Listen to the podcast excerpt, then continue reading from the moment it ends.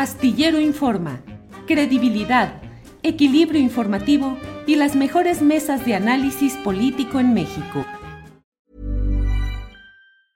Ever catch yourself eating the same flavorless dinner three days in a row? Dreaming of something better? Well, HelloFresh is your guilt-free dream come true, baby. It's me, Kiki Palmer. Let's wake up those taste buds with hot, juicy pecan-crusted chicken or garlic butter shrimp scampi. Mm. Hello Fresh.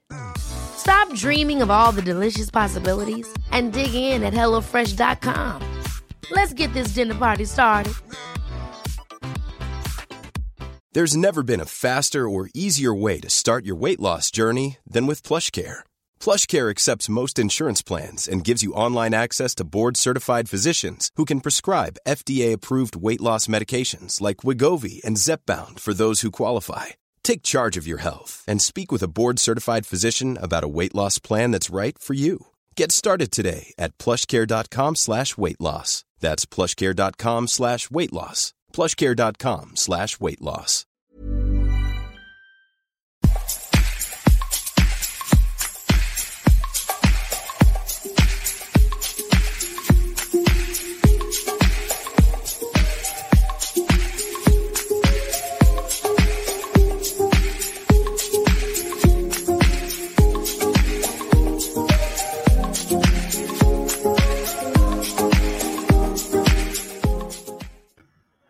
La una de la tarde, la una de la tarde en punto y ya estamos en Astillero Informa. Muchas gracias por acompañarnos en este proyecto informativo en el cual le tendremos las noticias más relevantes del día, entrevistas sobre temas candentes e importantes. Tendremos además eh, la mesa de seguridad con Guadalupe Correa Cabrera, con Víctor Ronquillo y con Ricardo Ravelo.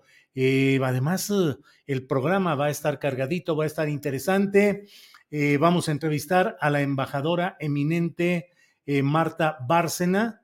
Le vamos a preguntar sobre si el servicio exterior mexicano está cayendo en una chavización, es decir, al estilo de lo que pasó durante el gobierno de Hugo Chávez y además, bueno, pues los roces, los problemas que tuvo con Marcelo Ebrard.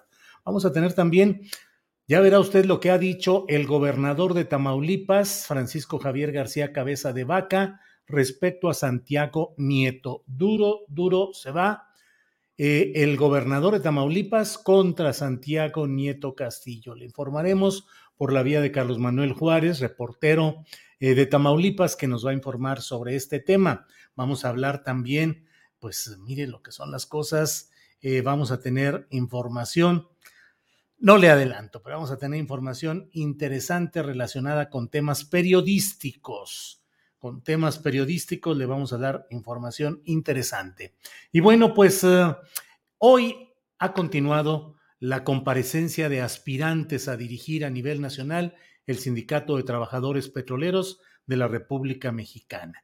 Hoy estuvo ahí en la mañanera, eh, junto con otros aspirantes, estuvo la senadora de Morena, Cecilia Sánchez, aspirante a esa Secretaría General. La saludo. Cecilia, buenas tardes. Buenas tardes, Julio. ¿Cómo estás tú? Bien, afortunadamente, Cecilia, muchas gracias por esta entrevista. ¿Cómo te fue en la mañanera? Pues mira, me fue muy bien. Este, ahora sí que a mí me pega mucho lo emocional, así que hablé bien de, de mi perfil, eh, de mi, de mi este, proyecto que tengo para los trabajadores del STPRM.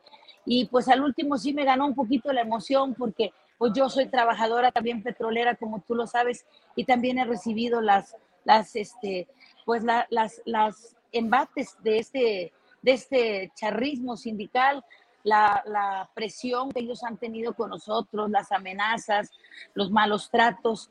Y claro que en ese sentido, pues sí me gana la emoción y, me indigna mucho que haya gente corrupta y que ha hecho tanto daño a la base trabajadora y a nuestra empresa y estén ahí todavía de sinvergüenzas exponiendo este, proyectos de cosas que ellos mismos han hecho para dañar a los trabajadores.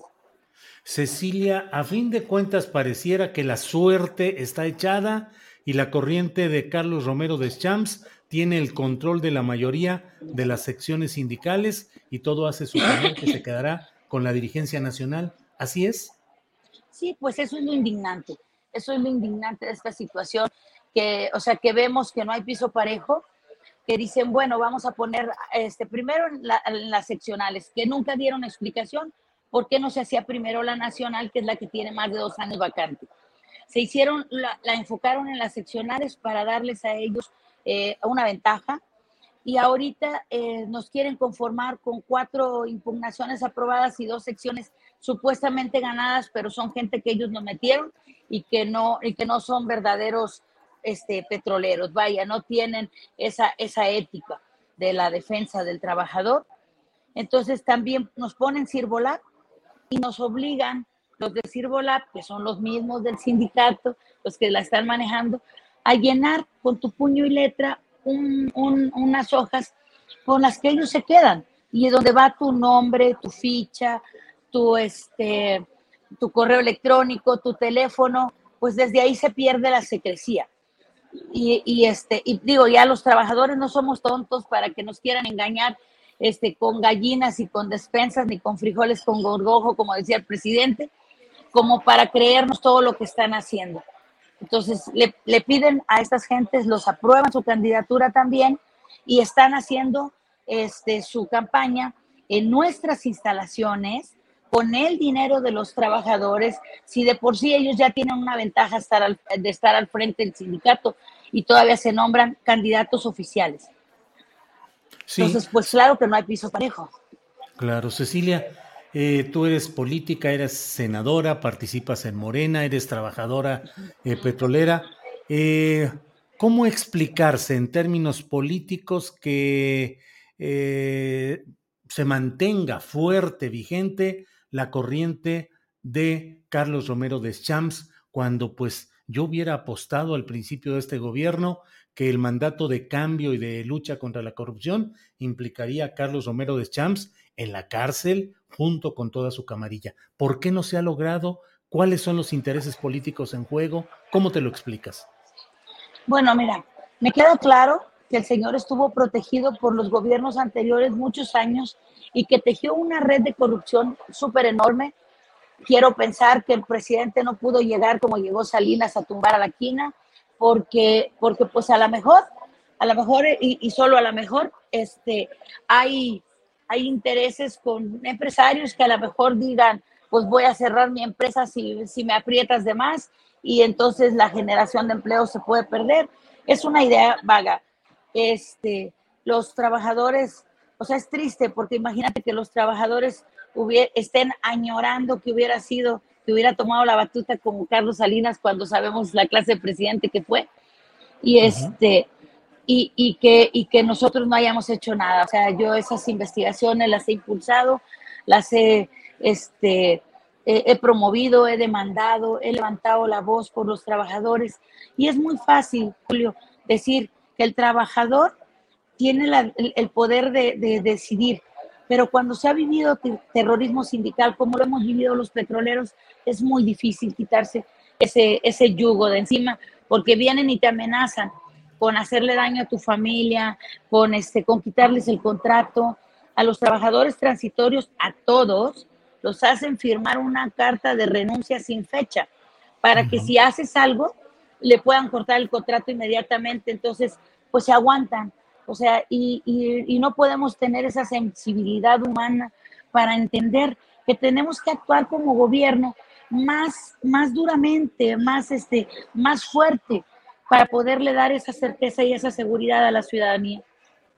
Cecilia, ¿será también una hipótesis que el gobierno federal, el gobierno del presidente López Obrador, necesita que no haya problemas en las refinerías en áreas como la nueva de Dos Bocas y por eso prefiera sobrellevar las cosas con la corriente dominante de Romero de Champs? Pero si no es sindicato petrolero el que está trabajando en Dos Bocas, fueron dos sindicatos que contrataron a través de ICA y que se estaban peleando un contrato. O sea, ni siquiera esa, ese beneficio tuvieron los trabajadores transitorios del STPRM, de que los contrataran en esta magna obra para poder ellos también reponerse un poquito de esta pandemia y de esta injusticia que hicieron al dejarlos fuera. ¿Te decepciona, te indigna lo que está pasando? Sí, sí, mira, sabes que yo, yo soy una persona muy fuerte de lucha, pero las cuestiones, eh, o sea, eso no me quita lo humana, eso no me quita que yo haya sufrido. Y a mí, a mí me mandaron golpear y después trataron de matarme dentro del hospital y tengo denuncia de eso. Y, este, imagínate, y no procedió porque yo me vine a la Ciudad de México porque aquí hay médicos legistas, contraté a un, a un despacho de abogados y luego me mandaron decir que si no quería mejor que me jubilara para, para, para que no siguiera luchando contra ellos. Es obvio que los compraron. Eh, ¿Culpa operativa y procesal de quién? ¿De la Secretaria del Trabajo? Ahorita con lo que está pasando, pues sí creo que se les ha salido de las manos, que este, y además, pues mira, hay ciertos intereses que a mí sí me molestan.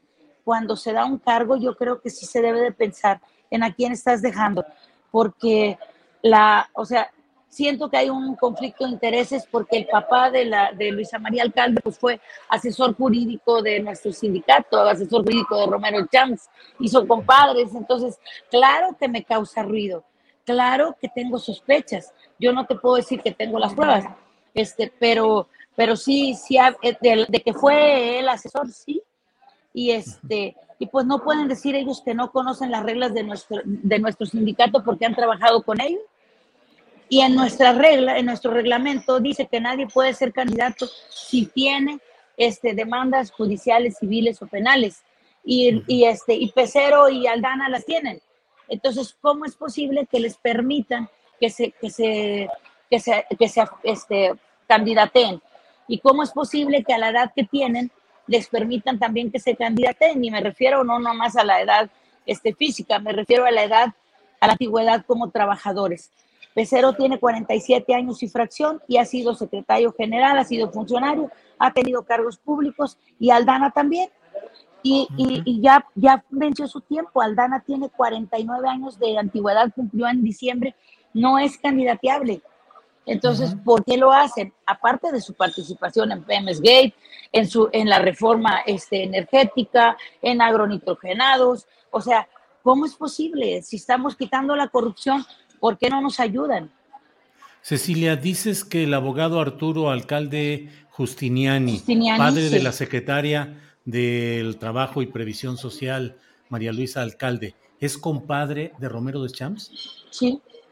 ¿En qué, quién bautizó a quién? O, es que, ajá, no, sé, no, sé, no sabemos a quién bautizó, pero no tenemos acceso a esa información. O sea, ahora sí que, pues, yo no soy muy católica, entonces no sé cómo se consigue ese tipo de documentos. Y este, pero sí sabemos también que fue asesor del sindicato petrolero, eh, amigo de Romero de Champs. Desde ahí, pues hay conflicto, porque tú ya, ya estuviste en un cargo con estas personas.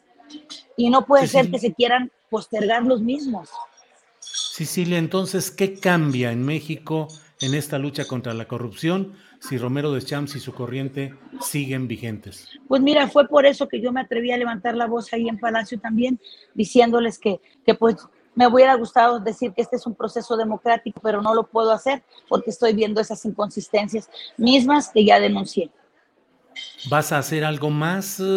¿Qué es lo que sigue? Sí, mira, nosotros denunciamos, también me, este, denuncié, metí una, una, este, una solicitud a la UIT para que intervinieran otros organismos en esta, en esta contienda y, y no porque no sepamos los trabajadores de nuestra autonomía sindical, es porque estas personas no son cualquier líder, son gente que está metida en la mafia, son cárteles, es una representación eh, eh, eh, realmente nefasta de nuestro sindicato. Si no, no estuviéramos nosotros solicitando la intervención del gobierno, esto sería hoy una fiesta. Cecilia, te agradezco mucho la oportunidad de platicar y de tener esta, este análisis de lo que está sucediendo y cierro preguntándote pues la recuperación de la riqueza petrolera, que es un propósito y un objetivo del presidente López Obrador, ¿en qué quedará? ¿Otra vez en esa misma mafia? Pues fíjate, es que eso es lo que yo siento que no quieren ver, porque decir nada más vamos a apoyar al sindicato, no a los, a los sindicalizados, no es, no es nada más apoyar a un sindicato, es que este sindicato en lo particular estas gentes han hecho muchos nexos con la gente de confianza, con los gerentes, subdirectores y, y, este, y consejeros, y, han hecho mucho daño patrimonial. Entonces, ni la empresa, ¿cómo quiere salvar una empresa que tiene un daño patrimonial tan grande? ¿Prevés, Cecilia, que nos vayamos a pasar todavía largos años con esos episodios de lujo desbordado al estilo de Romero de Champs, su familia, los líderes pues sindicales reproduciendo esos mismos vicios, el saqueo, todo eso seguirá? Pues mira, yo apuesto mucho por mis compañeros que han llegado al hartazgo y si yo levanto la voz de esa manera, Julio, es porque ellos vean que tienen una defensa, que tienen una voz en el Senado, que tienen una voz en el gobierno que los está avalando y que, y que, y que lo que yo ofrezco es un cambio verdadero, porque yo he sentido todas, todos esos embates de la corrupción en carne propia y eso es lo que me, y, y todas las cosas que he hecho, pues es un trabajo que avala mi candidatura porque sin llegar yo he puesto herramientas a los trabajadores para que se defiendan de ellos. Entonces, sí espero que, pase algo, sí espero que si no pasa, yo, yo voy a seguir levantando la voz, voy a llevarme esto a instancias internacionales y por, por, por algún lado nos tienen que escuchar y nos tienen que venir a corregir la nota, ¿no? ¿Qué le dirías al presidente López Obrador? Que queremos unas elecciones democráticas, que queremos que no sigan postergando la continuidad de la corrupción en nuestro sindicato ni en ningún sindicato del país, que queremos justicia y queremos ver la verdadera democracia implementada en México. Senadora Cecilia Sánchez, candidata a la Secretaría General del Sindicato de Trabajadores Petroleros, gracias y estaremos atentos a ver qué es lo que sucede en este episodio. Gracias, Cecilia. Muchas gracias a ti. Gracias por el espacio y porque siempre nos has escuchado. Al contrario, gracias a ti, Cecilia. Hasta, luego. Bien, pues um, ahí está pues la, la postura de una de las aspirantes, pero pues yo creo que su voz es una voz muy clara, muy directa. La hemos entrevistado en otras ocasiones, denunciando siempre anomalías e irregularidades hasta actos delictivos relacionados con las directivas sindicales alineadas con Carlos Romero de Champs. Yo me sigo preguntando, ¿por qué?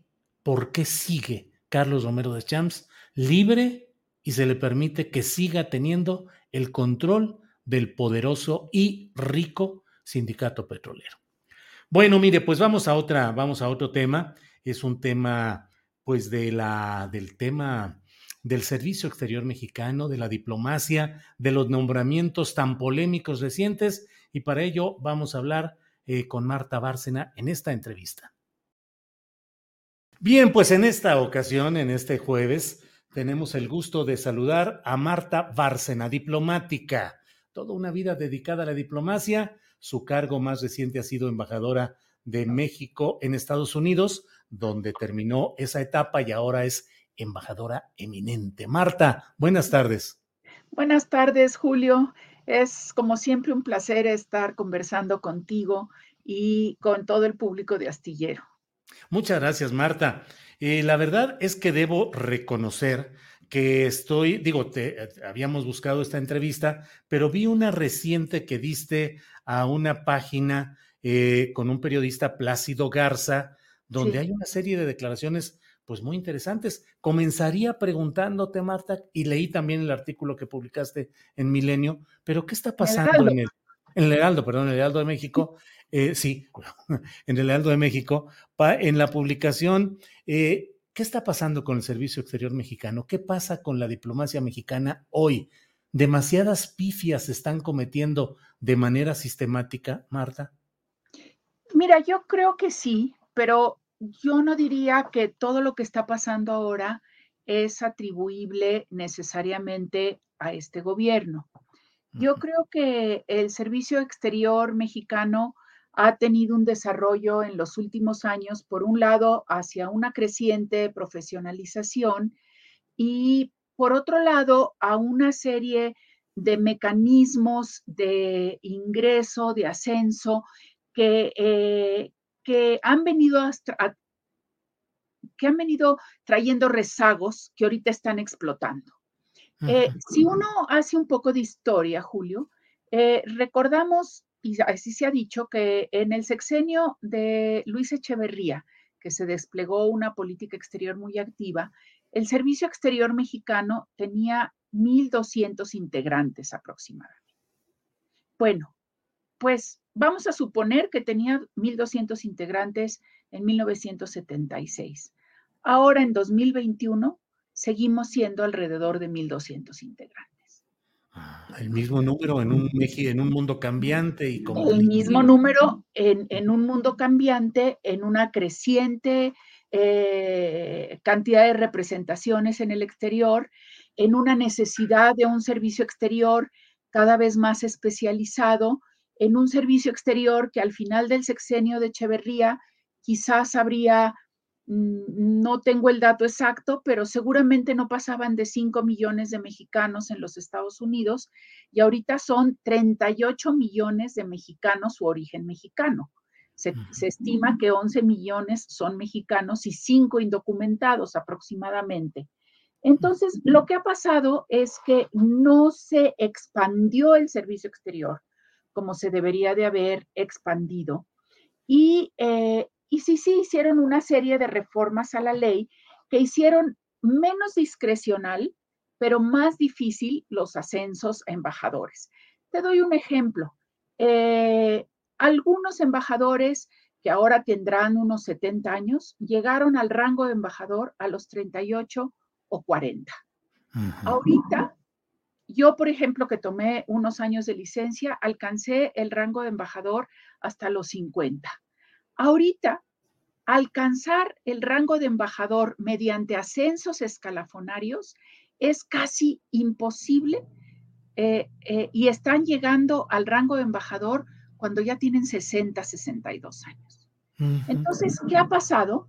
Que la movilidad dentro del servicio exterior se ha reducido enormemente y ha habido una proliferación de nombramientos políticos a lo largo de los sexenios que eh, el presidente López Obrador en su proyecto de nación había prometido que ya no se iba a repetir ese esquema.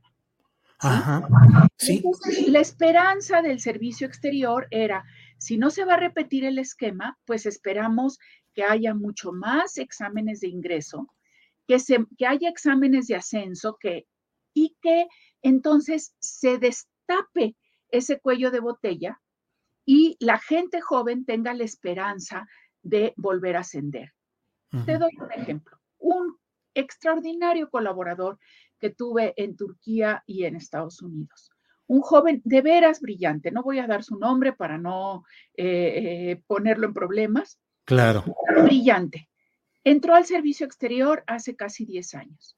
Sigue siendo tercer secretario ya pasó los exámenes y no hay plaza para él. Ese muchacho ahorita debería, que ya está en los treinta y tantos años, ahorita debería de tener el rango de consejero. Entonces, este, este cuello de botella está estallando ahorita, Julio. Sobre todo ahora con estos 16 nombramientos que se acaban de hacer y en los cuales pues hay, eh, ha habido ya circunstancias eh, el presidente López Obrador ha defendido, por ejemplo, el sostener eh, la designación de Pedro Salmerón, historiador, como propuesta para embajador de Panamá. Te pregunto, Marta, él ha dicho, eh, pues que, digamos, peleando la viabilidad de ese nombramiento, cuando entiendo que el país receptor tiene la facultad absoluta de aceptar o no la designación que le proponen sin dar mayor explicación. Entiendes bien. El presidente puede anunciar que tiene la intención de designar a tal persona como a X persona como embajador en un país, en este caso el señor Salmerón como embajador en Panamá, pero el país receptor tiene el derecho a recibirlo o no. Eh, lo que ha pasado también, Sin dar explicación ni justificación. No tienen que dar explicación o justificación. Eh, eh, normalmente lo que se hacía en la diplomacia tradicional era no anunciar ninguna designación hasta que se contara con el llamado beneplácito del país receptor. Esto ha ido cambiando en la práctica de muchos países, no solo en México. Por ejemplo, los países nórdicos anuncian en enero a todos sus, eh, eh, anuncian públicamente los cambios de embajadores y dicen, fulanito de tal va a ir a tal lugar y todo, y piden el beneplácito hasta después. Pero ¿qué pasa? que el 100% de sus nombramientos son diplomáticos de carrera. Entonces, no, y, y, esos diplomáticos de carrera, obviamente como a los de México, pues nos revisan el expediente cada año. Entonces ya saben si hay alguien que tiene un problema del tipo que está enfrentando el señor Salmerón de acusaciones de acoso sexual o no. ¿Sí? Entonces, normalmente esos nombramientos, aunque, aunque se estén ya cambiando las reglas tradicionales de la diplomacia, de no anunciar hasta contar con el beneplácito, no suelen tener problemas. Pero cuando tú, cuando tú haces nombramientos de personas que no tienen ninguna trayectoria en la diplomacia, que no son conocidos, no tienen esa experiencia y que pueden pues saltarle la liebre por ahí, pues cuando lo anuncias antes de tener el beneplácito del país receptor, pues corres el riesgo de que al país receptor pues no le parezca esa designación, ¿verdad? ¿Qué pensar respecto a las propuestas de los exgobernadores priistas, particularmente la de eh, la de Sonora, que es propuesta para un consulado en uh, Barcelona, y también el caso de Quirino Ordaz, exgobernador de Sinaloa, propuesto a España, donde no se ha extendido ese beneplácito aún. Yo creo que son dos casos diferentes, Julio. Eh, el consulado en Barcelona, eh, debo anotar que fue durante muchos años consulado general, y que por lo tanto todo titular tenía que pasar por la aprobación del Senado de la República. En el sexenio pasado, se le bajó el rango de consulado general a consulado de carrera, y lo mismo se hizo con el consulado general en Milán. Lo cual abrió en el caso de Barcelona el camino a Fidel Herrera Beltrán. Exacto, y en el caso de Milán a la exprocuradora Marisela Morales. Esto se hizo con una intención básicamente política, y que es que esos nombramientos no tuvieran que pasar por el Senado. Entonces, eh, el caso de, de, la exgobernadora de Sonora, pues ella puede hacer maletas mañana y llegar. ¿sí? Porque no requiere la aprobación del Senado, al no ser un consulado general. El caso de la Embajada de México en España, pues es, eh, eh, es diferente, porque ahí sí efectivamente se anunció una designación antes de haber solicitado y contar con el beneplácito, con lo cual pones al país receptor en una posición muy difícil. Aquí yo creo que hay que considerar dos, temas diferentes eh, y yo desconozco cuál sea la, la, posición del gobierno del Reino de España. Por una parte, el currículum y la propia personalidad, no personalidad, pero sí el currículum y la experiencia del embajador designado. Y por otra parte, el, hacer una evaluación del estado de las relaciones bilaterales. Y es evidente para, eh, pues, la opinión pública que las relaciones México-España no están pasando por su mejor momento, por decirlo de una manera suave. Eh, Marta, eh, leí en la entrevista, de la cual le doy el crédito a Plácido Garza en este portal denominado Detona, detona.com.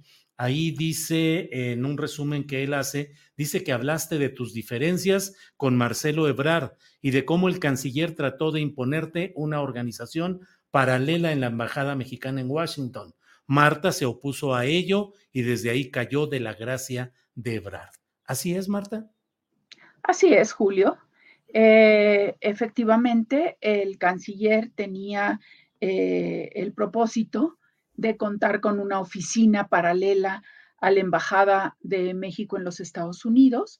La primera vez que yo oí de esta idea no fue por boca del canciller, sino por boca de algunos ex embajadores de México en los Estados Unidos, porque yo, cuando el presidente me designa eh, como embajadora de México en Estados Unidos, me reúno con casi todos mis antecesores y eh, tanto un par de ellos como pues amigos que yo tenía de los Estados Unidos ya en Washington me dijeron, oye, pero aquí está viniendo un señor Javier López Casarín que dice que va a ser una oficina paralela y de hecho ya está contratando gente.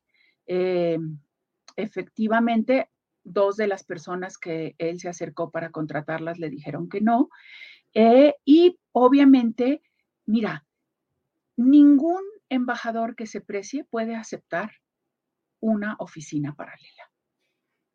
Porque la representación del gobierno de México ante otro país es indivisible.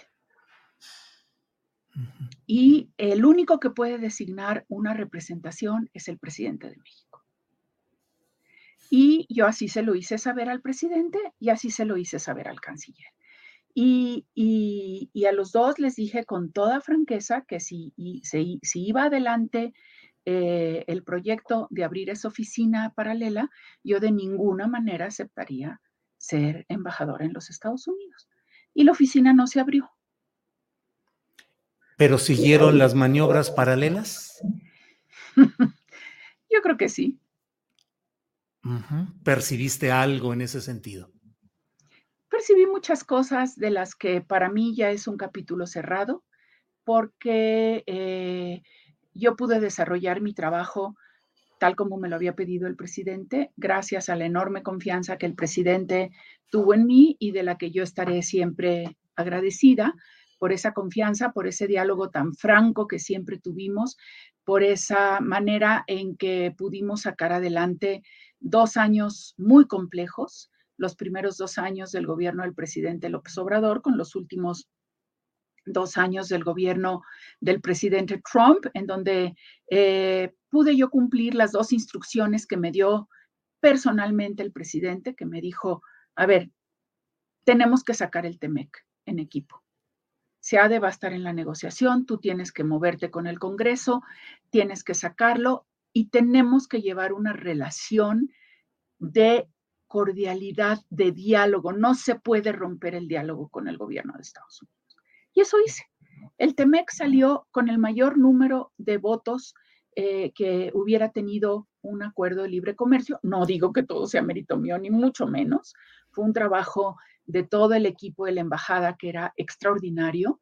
Y por otra parte, eh, también hubo pues una posición de los demócratas que lograron meter los temas de, de, derechos laborales y de medio ambiente y que los hizo poder aprobar el TEMEC con un número de votos sin precedentes.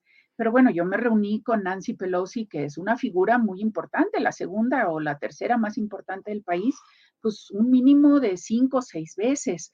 Eh, tenía, yo me la vivía en el Congreso literalmente.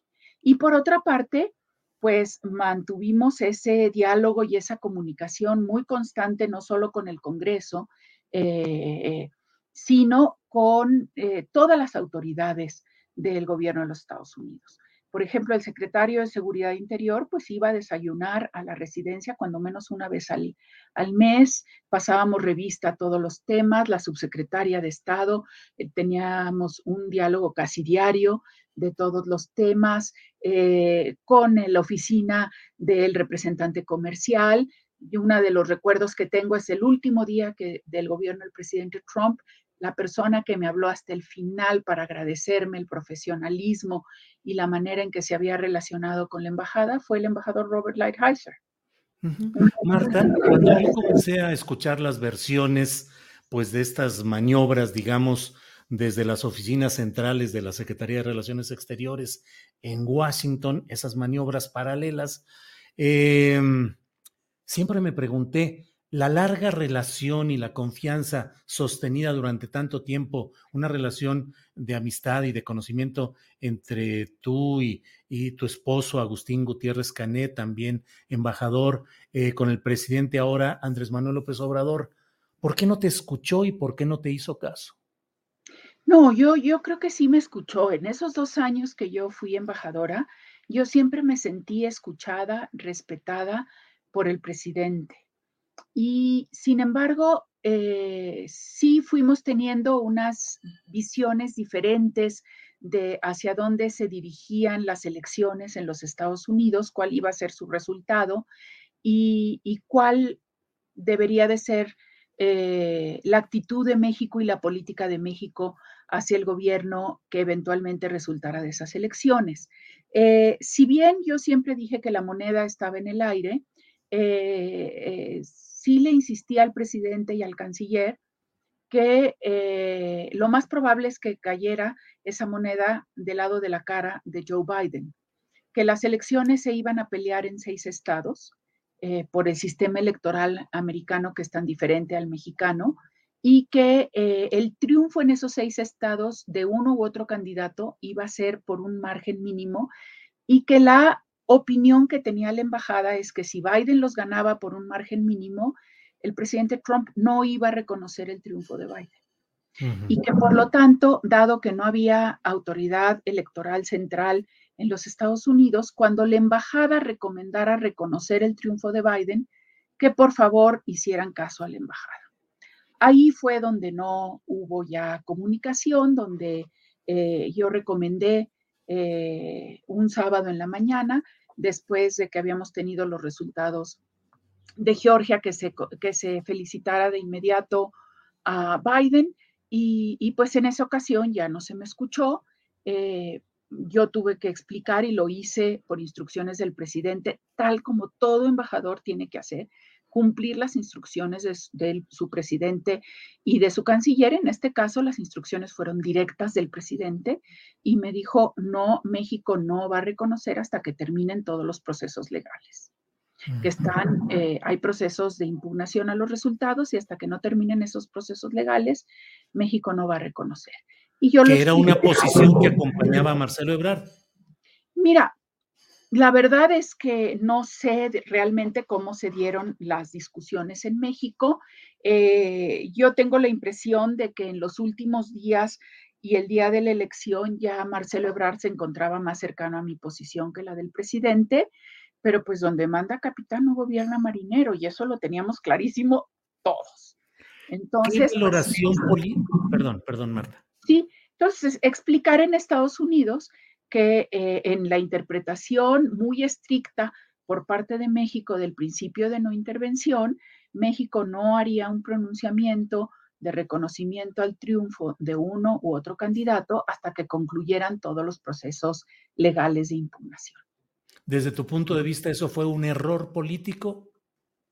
Yo creo que más que un error político, yo lo diría que fue un error derivado de la extrapolación de la situación política mexicana a la situación política de Estados Unidos, cuando son dos situaciones, marcos legales, operativos muy diferentes. Entonces, eh, eso fue lo que yo sentía, o sea, en México se hacían muchas interpretaciones de lo que ocurría en Estados Unidos con base en los marcos de referencia de la política mexicana. Y la política estadounidense es totalmente diferente, eh, Julio. Entonces, yo sí en un momento dado sentí que, eh, que había un cierto escepticismo, tanto por parte del presidente como del canciller, de, de mis valoraciones que no eran mías, eran de la embajada, del resultado de la elección, porque finalmente pensaban, bueno, son diplomáticos, no entienden de política. Justamente para interpretar la situación política de los países en donde está acreditado. Claro. Eh, Marta, leí una parte que te pido que precises. En esta entrevista que estoy comentando, dice, dijo Marta Bárcena que México va que vuela hacia la chavización del servicio diplomático y explicó por qué. ¿Por qué, Marta? Mira, porque a mí me tocó ver ese proceso de chavización del servicio exterior venezolano, que en mi opinión, a lo mejor equivocada, ni remotamente se compara con la calidad del servicio exterior mexicano, ¿eh? reconocido entre los mejores del mundo y, con el brasileño el mejor de América Latina. El peruano también es muy bueno. Pero yo vi la sustitución de diplomáticos de carrera por militantes. ¿Sí? Militantes que venían de la academia, militantes que venían de eso, de militar, de ser militantes del partido. Y, y vi cómo operaban y vi cómo no sabían operar. ¿sí? Es más, muy curioso. En varios de los sitios en donde estuve acreditada, esos representantes del gobierno venezolano, cuando no sabían cómo hacer algún tema diplomático delicado, normalmente nos hablaban a mí o al embajador brasileño. ¿cómo hacemos esto? Porque no sabían, porque eran militantes. Y, hasta este, ante, este, ante lo que estamos viendo en México, a mí me preocupa mucho que los diplomáticos de carrera sean despreciados, se les considere que no son leales porque son inmensamente leales al gobierno y al Estado mexicano y que sean sustituidos por militantes.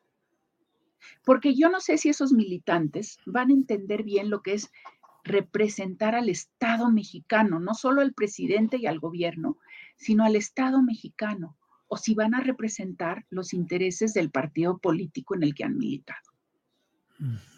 ¿Tú lo tienes claro? Yo no. ¿Qué casos concretos te llevan a una reflexión tan profunda? Pues el caso, por ejemplo, eh, de Leopoldo de Gives en Venezuela, de Zamora en Nicaragua, de Salmerón en Panamá.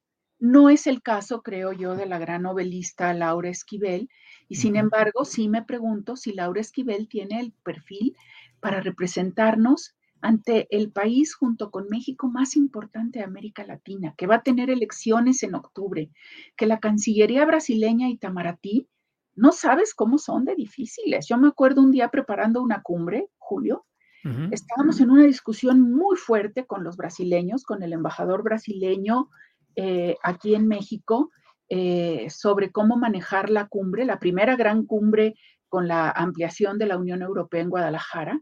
Y de repente este hombre se pone enojadísimo y dice, pero señora, yo era ministra, no era embajadora, está usted hablando con Itamaraty, no nos puede exigir eso que perdóneme, embajador, usted está hablando con Tlatelolco, tampoco nos puede hablar así. ¿Sí? Pues sí. Entonces, pero necesitas muchos años de saber mover el abanico para poder responder ante esas presiones. Porque si no, Mar vivo. Claro. Marta, el mundo pendiente de lo que pasa en Rusia, digo específicamente Ucrania, pues, pero Rusia y, en la propuesta de embajador Eduardo Villegas Mejías que, cuyo puesto anterior es coordinador de la memoria histórica y cultural de México y no tiene antecedentes diplomáticos, embajador ante la Federación de Rusia. Es otro caso. Yo creo que Eduardo es un brillante filósofo. Yo tuve oportunidad de joven filósofo de conversar con él mucho justamente sobre esta cuestión de la memoria, porque a los dos nos apasiona la obra de Paul Ricoeur, y uno de los libros más importantes del filósofo francés ya muerto es Memoria, Historia y Olvido. ¿Qué recuerdas? ¿Qué olvidas? Y cómo construyes una narrativa, tanto individual como de un país en la historia. Y yo creo que mucho de la obra de Ricoeur era la que animaba eh, la manera de enfrentar esta recuperación de la memoria histórica de México que estaba a cargo de Eduardo. Dicho esto y el enorme respeto que le tengo como joven filósofo, también puedo decir, en mi opinión, no es el perfil adecuado para ser el representante de México en este momento ante la Federación de Rusia. Marta, eh, ¿cuál es tu valoración política actual de la figura prominente en la situación mexicana, que es Marcelo Ebrard? Pues me parece que es un político eh, y un estratega muy hábil. Me parece que su ambición es muy clara, lo ha dicho, eh, es llegar a ser candidato a la presidencia de la República y presidente de este país. Y me parece que esa ambición eh, contamina hasta cierto punto su actividad como secretario de Relaciones Exteriores. ¿Tiene plena confianza del presidente López Obrador? Yo supondría que sí. Marta, hemos hablado de temas diplomáticos. Te agradezco mucho la oportunidad. Como ciudadana, te pregunto, ¿cómo ves a este México al que has vuelto luego de un largo viaje, un largo trayecto diplomático? Bueno, pues yo lo veo como siempre. Soy una enamorada de México. Lo veo fuerte, rico, en, en la variedad, en la complejidad que es este país maravilloso eh, pero la, veo también a un país un poco dolido y desanimado. Quizás por el COVID que nos ha pegado mucho, pero yo creo que en algunos sectores de la población, Julio, veo desgraciadamente que se está perdiendo la esperanza que la elección del presidente López Obrador nos trajo. Y no digo que en todos, pero en algunos sí. Y sobre todo veo a los jóvenes que no tienen claro qué futuro de país les espera. Veo unos jóvenes, por ejemplo, muy activos en el jóvenes mujeres en el movimiento feminista, otros jóvenes muy activos en la lucha contra el cambio climático y que no tienen como eco, como respuesta en este gobierno. Y eso me preocupa, porque seguimos siendo un, país joven, la edad promedio es 29 años, y, y, yo platico con mucha gente y, y están muchos en, una mentalidad de sobrevivencia. Lo entiendo por la crisis, por COVID, pero eh, esta esperanza que, que, que, había, yo creo que se refleja también de que ya, por ejemplo, poco se habla del junto haremos historia y volvemos nada más al primero los pobres, que nadie está en desacuerdo con eso, pero ¿dónde dejas a los demás?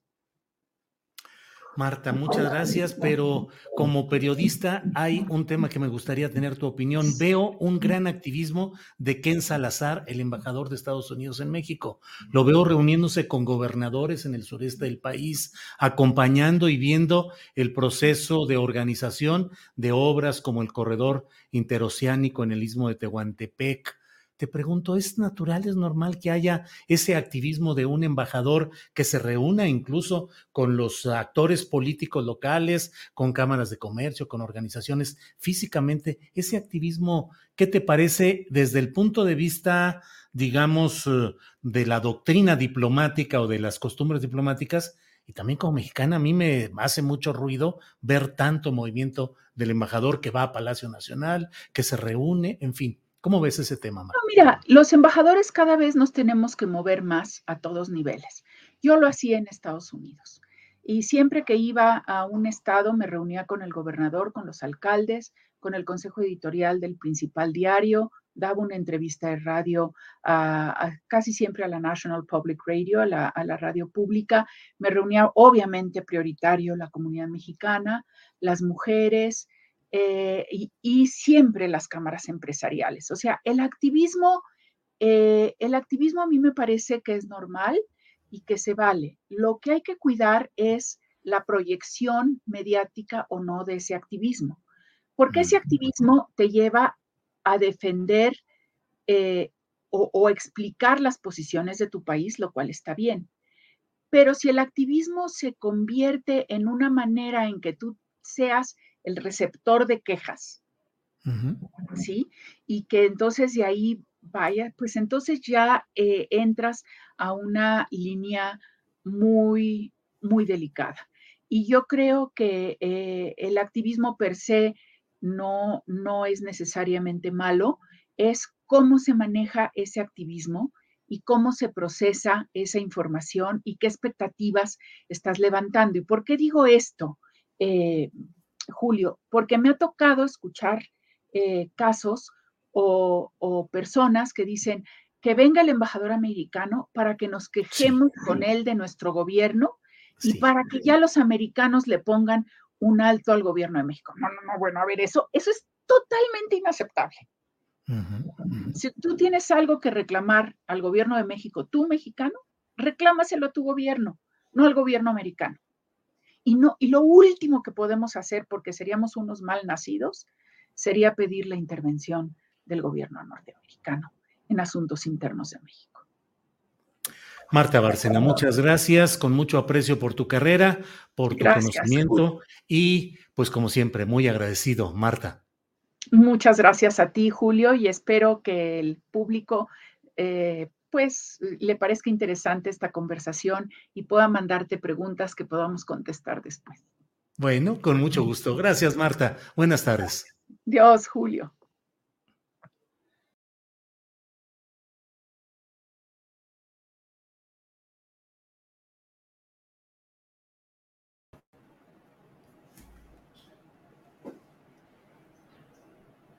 Sí. Bueno, pues ha sido la entrevista con Marta Bárcena, embajadora eminente con una carrera diplomática larga, respetada, y nos da claves muy interesantes de lo que está pasando en este tema. En particular, creo que ese señalamiento de la chavización de la diplomacia mexicana, consistente en enviar militantes con una visión de partido más que de Estado. Eh, bueno, pues ya veremos, vamos a buscar incluso, vamos a, a, buscar alguna respuesta que tenga la Secretaría de Relaciones Exteriores. Esperemos que haya alguna puntualización sobre estas palabras. Y bueno, pues vamos a seguir adelante con nuestro programa y mire, vamos a cortar, vamos a suspender nuestra transmisión a través de Facebook. A partir de este momento se los agradecemos a quienes están viéndonos a través de Facebook, pero es muy delicado el canal, eh, la plataforma de Facebook con los temas que vamos a tratar a continuación. Entonces, para no tener problemas con Facebook, con nuestro canal, eh, llegamos hasta aquí con la transmisión de nuestro programa y invitamos a quienes están en Facebook a que pasen a YouTube, donde tendremos una entrevista muy interesante ahorita sobre palabras del gobernador de Tamaulipas, García Cabeza de Vaca, y luego la mesa del más, eh, la mesa de seguridad, mesa de seguridad. Entonces, gracias Facebook, seguimos en YouTube. Bueno, pues vamos, vamos ahora, vamos a continuación, continuando con nuestro programa, vamos con Carlos Manuel Juárez, él es periodista de Tamaulipas y director de Elefante Blanco. Carlos Manuel, buenas tardes. Hola Julio, hola Julio, buenas tardes, pues eh, empezando este, este final de enero, mejor dicho, muy movido.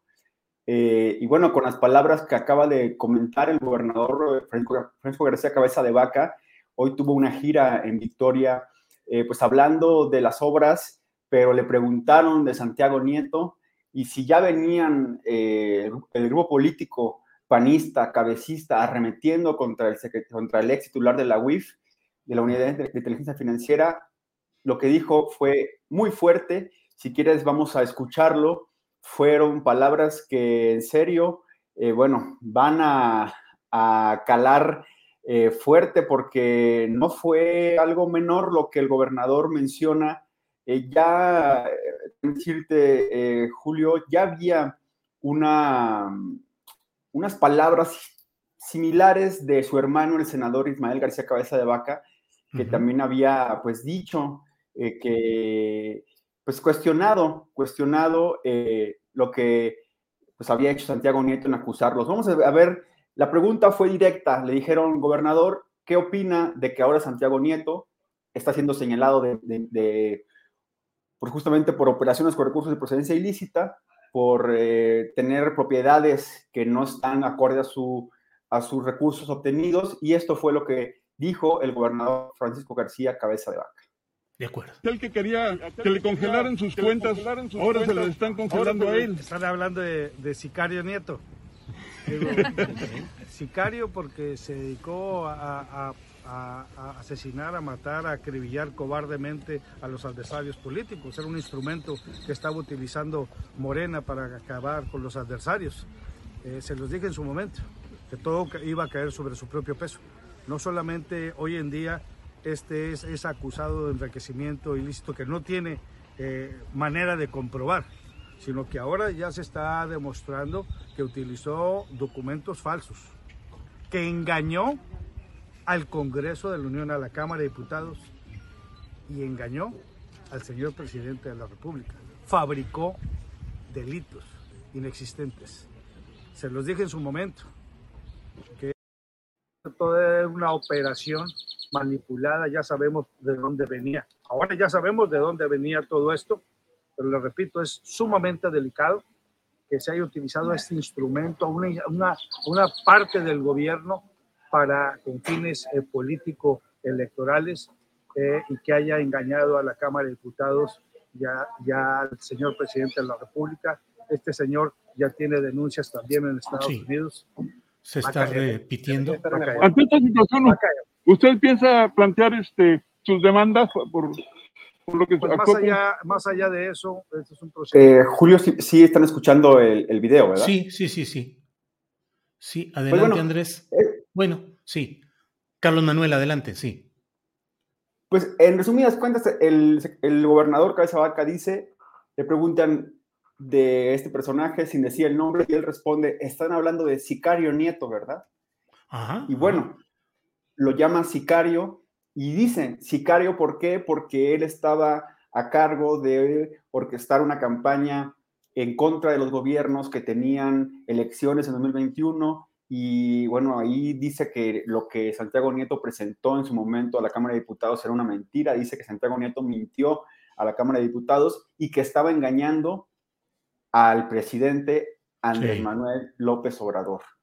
Sí, bueno, pues uh, está Está, es una declaración muy fuerte, como ya lo has dicho, Carlos Manuel, en un contexto en el cual finalmente toda aquella eh, acometida tan fuerte que hubo contra el gobernador de Tamaulipas, en la cual ya parecía que de un día para otro podría estar tras las rejas, pues las cosas fueron tomando un curso en el cual luego, pues estuvo en una reunión eh, con el secretario de Gobernación, Adán Augusto López Hernández, estuvo también una reunión de gobernadores, en fin, como que en apariencia hay una tregua política y ahora el gobernador de Tamaulipas incide con este señalamiento contra Sicario Nieto, dice él. Así es. Y Julio, hay que contextualizar que hace unas semanas eh, nosotros en Elefante Blanco retomamos eh, una parte de la información que publicó Latinus, pero sí es un tema muy interesante, inclusive eh, enlazado, Julio, con lo que ahora acabas de hablar con la, con la embajadora Marta Bárcenas. Eh, de acuerdo a la investigación de la UIF, eh, este personaje de, nombre eh, Javier Joaquín López Casarín, quien es muy cercano a Marcelo Ebrard, inclusive tuvo una portada en proceso llamado como el, brazo, digamos, de Marcelo Ebrard, el brazo derecho de Marcelo Ebrard, él aparece en la investigación de Cabeza de Vaca. ¿Y cómo aparece? Cabeza de Vaca, hay que recordar, se le imputa la compra de un departamento por más de 14 millones de pesos aquí en Bosque de Santa Fe, en la Ciudad de México, y se le imputa que ese dinero se lo prestó una, una Sofón, una, una empresa crediticia. Bueno, esta empresa es propiedad de este personaje, López Casarín, y de su padre. Eh, hay documentos de la UIF que hablan de, bueno, de la participación de eh, esta empresa que se llama Impulso y Desarrollo GBO, propiedad del actual diputado Javier, Javier Joaquín López Casarín y su padre Javier Joaquín López Bárcena. De acuerdo con esos documentos, y bueno, lo que se, se infiere eh, en esta acusación que se le hizo a cabeza de vaca es que la empresa le depositó el 17 de diciembre de 2013, eh, le, le, depositó 8 millones 300 mil pesos y después 6 millones eh, a cabeza de vaca para que comprara este departamento.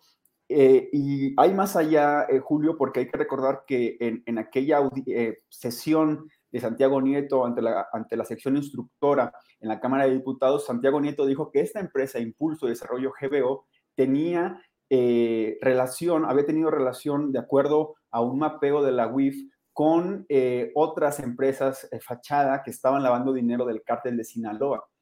Entonces, es un caso que está teniendo otra altura y que inclusive eh, el senador Ismael García Cabeza de Vaca, hermano del gobernador de Tamaulipas, mencionó que este personaje, hoy diputado del Partido Verde Ecologista, Javier Joaquín López Casarín, era el testigo de la investigación en contra de Cabeza de Vaca y su familia, porque hay que recordar que es en contra eh, del gobernador Cabeza de Vaca, de su hermano, el senador Ismael García Cabeza de Vaca, también en contra de su otro hermano, José Manuel García Cabeza de Vaca, su mamá, eh, la esposa del gobernador García Cabeza, Cabeza de Vaca, Mariana Gómez Leal, y también la esposa del senador Ismael García Cabeza Vaca. Entonces, es todo un conglomerado más empresarios.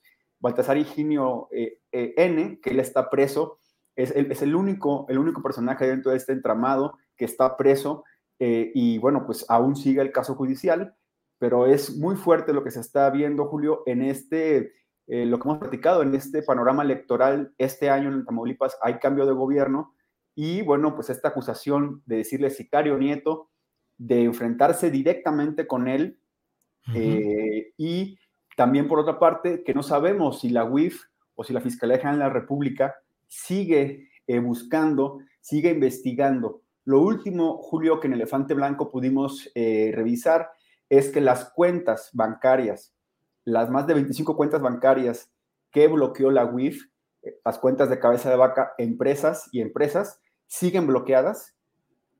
Siguen bloqueadas porque la UIF presentó un documento que dice que el Departamento de Estado de Estados Unidos eh, le solicitó eh, eh, también intervenir estas cuentas y pues bueno, el gobernador está amparado, no puede ser retenido, está amparado y el amparo sigue firme. La Fiscalía General de la República ha, ha interpuesto un recurso de revisión para que se revise por qué tienen amparado al gobernador.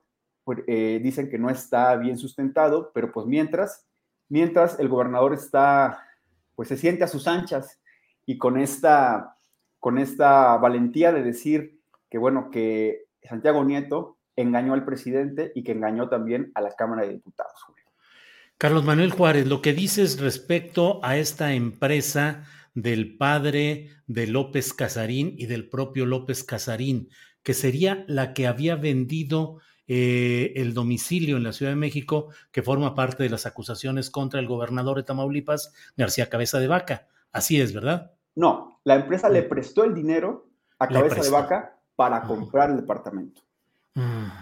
Así fue. La empresa le prestó, eh, repetir, la empresa Impulso y Desarrollo GBO, propiedad de López Casarín, le prestó los 14, de, los 14 millones 300 mil pesos a el gobernador Cabeza de Vaca para comprar el departamento en Bosques de Santa Fe. Eh, eso fue lo que la UIF ahí determinó de este entramado. Eh, y bueno, pues eh, hasta ahora no sé, también lo que se mencionaba es que la investigación de la UIF, a pesar de que señala, señala de esta empresa, no eh, iniciaron ninguna acción legal en contra de esta empresa. Y a pesar Julio, perdón, de que en la misma presentación de Santiago Nieto, pues mencionan que esta empresa tenía relación eh, con otras, otras empresas fachada vinculadas al cártel de Sinaloa.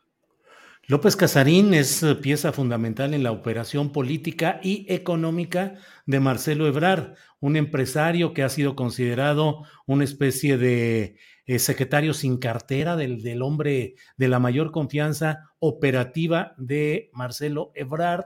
Y bueno, pues esto que mencionas, pues es un dato muy relevante porque él, López Casarín, el hombre de la confianza y de la cercanía, el poder fáctico dentro de la Secretaría de Relaciones Exteriores, ahora enviado al Congreso, donde es diputado federal, pues López Casarín y esa empresa habrían financiado, habrían prestado dinero para la compra de ese inmueble del gobernador de Tamaulipas, García Cabeza de Vaca, en un entorno que luego la UIF del propio Santiago eh, Nieto describió como afectada o impactada por esos aires del cártel de Sinaloa. Es complicado, Carlos Manuel. Es un entramado criminal, financiero y político muy complicado. Aquí les muestro un poco la, nota que publicamos en Elefante Blanco. Y es eso, empresa de diputado verde, amigo de Brad, depositó 14.3 millones de pesos a cabeza de vaca, es lo que dice la UIF. Eh, y bueno, pues eh, es un entramado muy, muy fuerte que pudiera, Julio, es una hipótesis, pudiera, eh, pudiéramos suponer por qué esta investigación está detenida y por qué no avanza. No, no vemos que esta investigación esté surtiendo efectos como lo que en ese momento se llamó, que era muy grave lo que hizo el gobernador García Cabeza de Vaca, pues ahora vemos que, que sigue igual. O sea, que el gobernador está amparado, que hay una, un, proceso electoral en marcha y que Santiago Nieto, al salir, al renunciar al gobierno federal, pues se convierte en el blanco perfecto de todo ese tipo de señalamientos que también, digamos, cosa aparte, él tendrá que aclarar ante las autoridades, Julio. Pues Carlos Manuel Juárez, muchas gracias, invitando a la audiencia a seguir la información, el análisis en elefanteblanco.mx el portal Tamaulipeco que tiene información importante y con honestidad periodística. Carlos Manuel, pues muchas gracias por esta ocasión.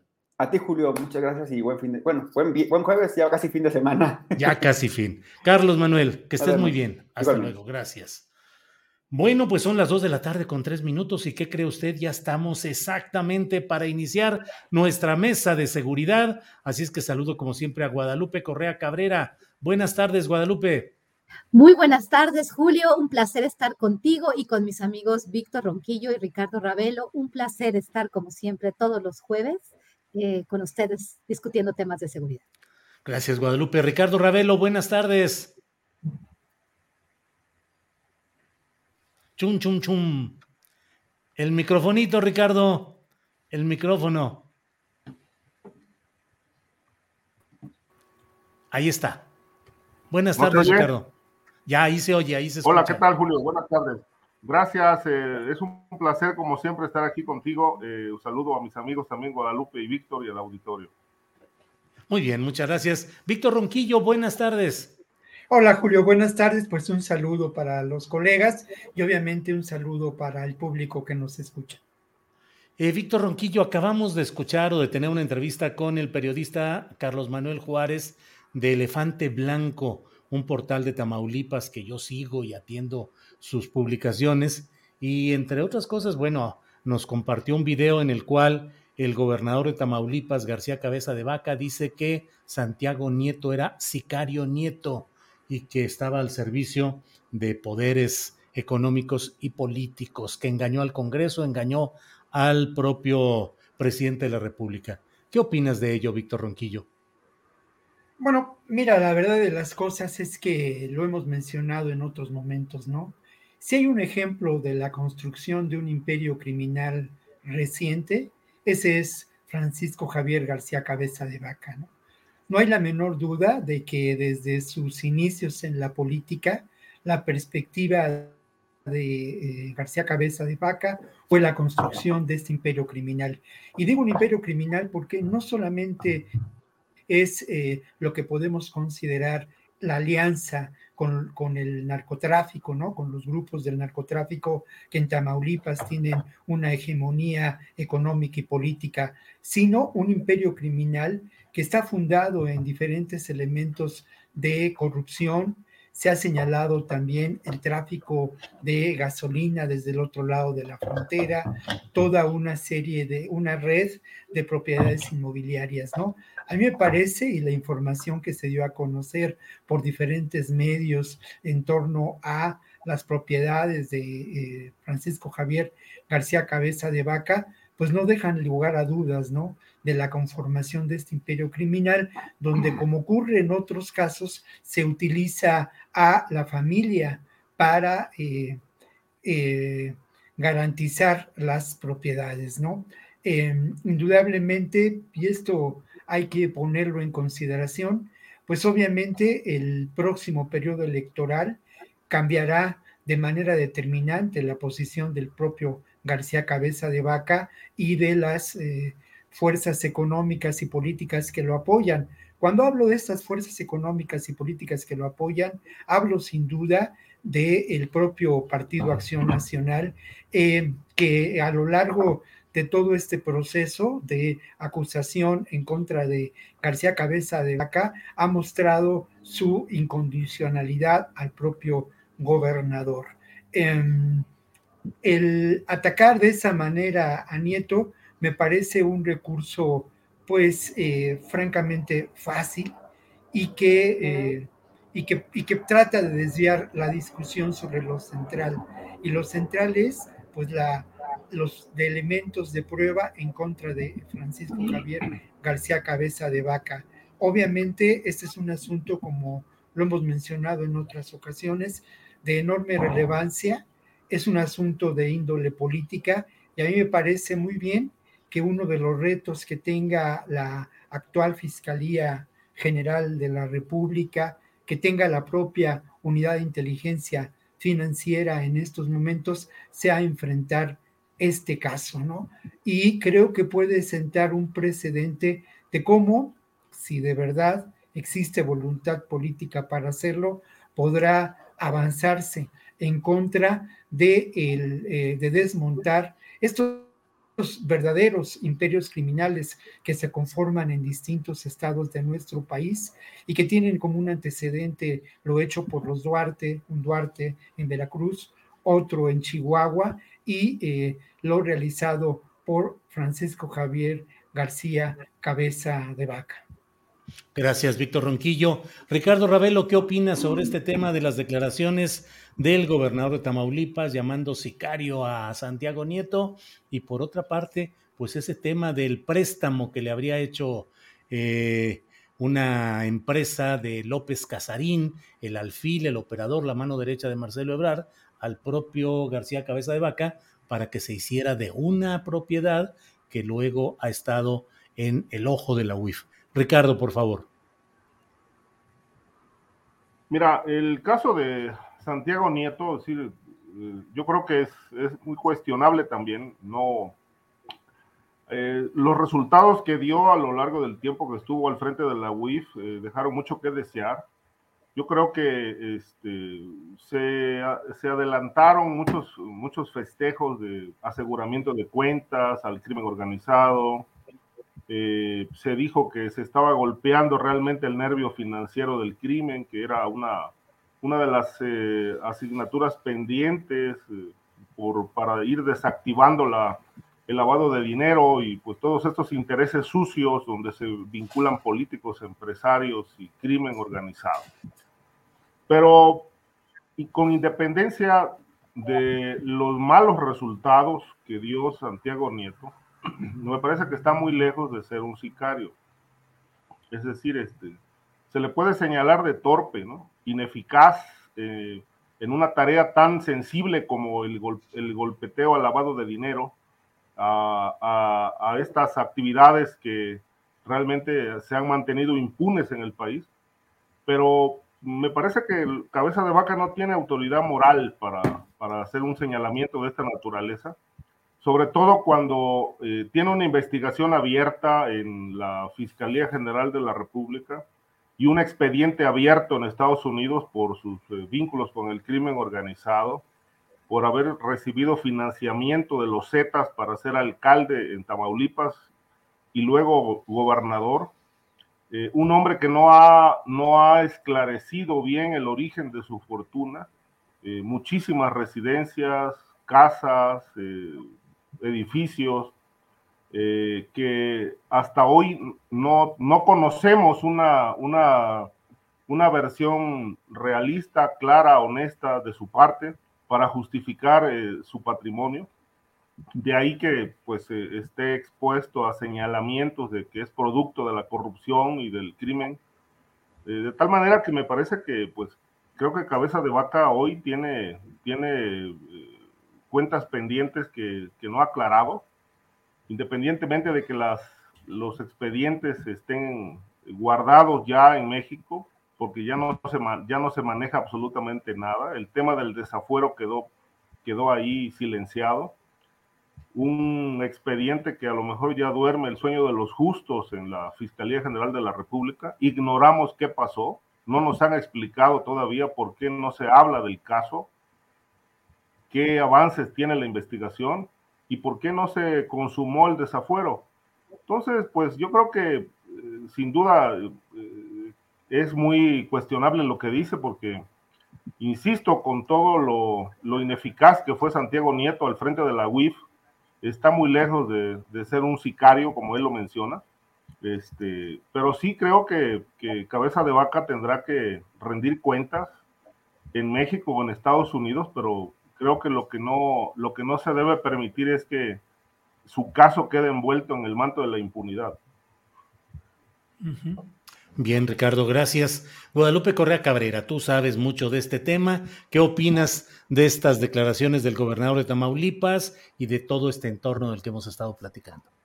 Bueno, pues mis colegas Ricardo y Víctor eh, realmente eh, cierran muy bien, comentan muy bien acerca del caso de Francisco Javier García Cabeza de Vaca. En realidad, eh, no se le puede creer a una persona eh, con los antecedentes eh, que tiene él.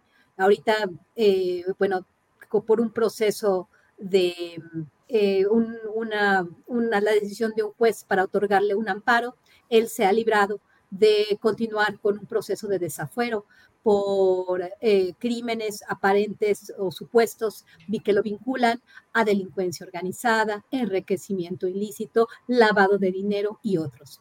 Em, como bien dicen mis dos colegas, hay informaciones que no se han podido verificar en un juicio por precisamente porque él ahorita es gobernador y tiene fuero, eh, pues que inclusive ah, lo han vinculado al narcotráfico, al crimen organizado que ahorita está tomando diferentes formas, que no podríamos hablar del cartel del Golfo como un grupo de narcotraficantes, porque bien como mencionó, eh, si no mal recuerdo, Víctor, el tema de las gasolinas que pasan de Estados Unidos a México es un gran, gran tema relacionado al cartel del Golfo, algunas células. Y bueno, obviamente ya tenemos unos grupos eh, muy distintos de los que existían anteriormente en Tamaulipas, los Zetas, el cartel del Golfo, que eran eh, organizaciones que operaban a nivel regional y con liderazgos muy claros. Ahora tenemos otro tipo de estructuras, pero eh, donde, el río suena es porque agua lleva. Eh, son demasiados los, los reportes en redes sociales, en blogs, en periódicos, y bueno, ya se le hizo una investigación y entiendo por qué debe estar Francisco Javier García Cabeza de Vaca muy envalentonado, porque él tiene un amparo, porque todo le ha salido de alguna forma. Eh, ahora bien, ¿por qué? Porque eh, ha podido hacer lo que quiere, porque cuenta con la protección de su partido. Pero bueno, estas cuestiones terminan, ¿no? Así como terminaron en el caso de Thomas Yarrington, en el caso de Eugenio Hernández. Al final, estos hombres están este, lleva, este, están siguiendo un proceso que todavía no se determina bien en, esos dos casos, pero Francisco Javier García Cabeza de Vaca, este imperio criminal que al parecer, de acuerdo a la información que tenemos, de acuerdo a la investigación misma de la UIF y de la Fiscalía General de la República, se decía obviamente que el fiscal y Santiago Nieto no operaban en la misma dirección. Y bueno, realmente pareciera ser que la fiscalía resultó ser una piedra en el zapato del entonces eh, jefe de la oficina de inteligencia financiera, Santiago Nieto. Realmente no podría yo, eh, pues en la voz de una persona que, está vinculada con, con que, ha, que, ha, estado vinculada, no, no tengo las, no tenemos ahorita las pruebas todas juntas, eh, pero en realidad, bueno, este, Guadalupe, aprovecho para preguntarte, después del enorme barullo relacionado con la detención o no, el fuero, el desafuero, era noticia de todos los días y parecía inminente un desenlace respecto a, García Cabeza de Vaca. Entiendo, entiendo eh, lo que jurídicamente sucedió, pero me pregunto políticamente, ¿qué pareciera? ¿Una tregua? ¿Un arreglo? Un dejar que la desmemoria deje pasar las cosas o crees que se retomará esto cuando salga del poder García Cabeza de Vaca? Pues como muchas cosas en el país. Eh, pareciera ser que todos estos son acuerdos tras bambalinas y esto es lo que se comenta en el estado de Tamaulipas, lo que nosotros comentamos, porque no, nos, no, se nos hace eh, claro por qué eh, ahora Francisco Javier García Cabeza de Vaca ha podido, pues muy, muy contento continuar, vamos, este, en, el, en el puesto, eh, poner vetos a, las decisiones del grupo parlamentario de Morena también hace algunos días. En realidad él está haciendo lo que quiere y está diciendo lo que quiere, sabe que probablemente existe, bueno, no, existe una, un, rompimiento entre el que fue el jefe de la unidad de inteligencia financiera y la presidencia de la República.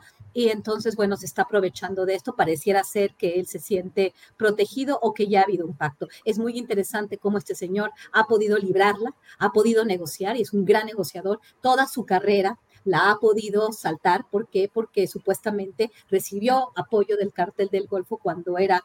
Eh, cuando era alcalde de Reynosa, eso se dice en muchísimos medios, y él ha podido librar todo este tipo de cosas a lo largo de su carrera. Es un hombre absolutamente hábil y pareciera ser que nada le, preocupa, ¿no? Un poco tendiendo a, esta cuestión eh, ya más, más, más, este, de una condición distinta eh, en, de, diferente personalidad psiquiátrica, psicológica, este, que, que pareciera ser que él no tiene ningún problema.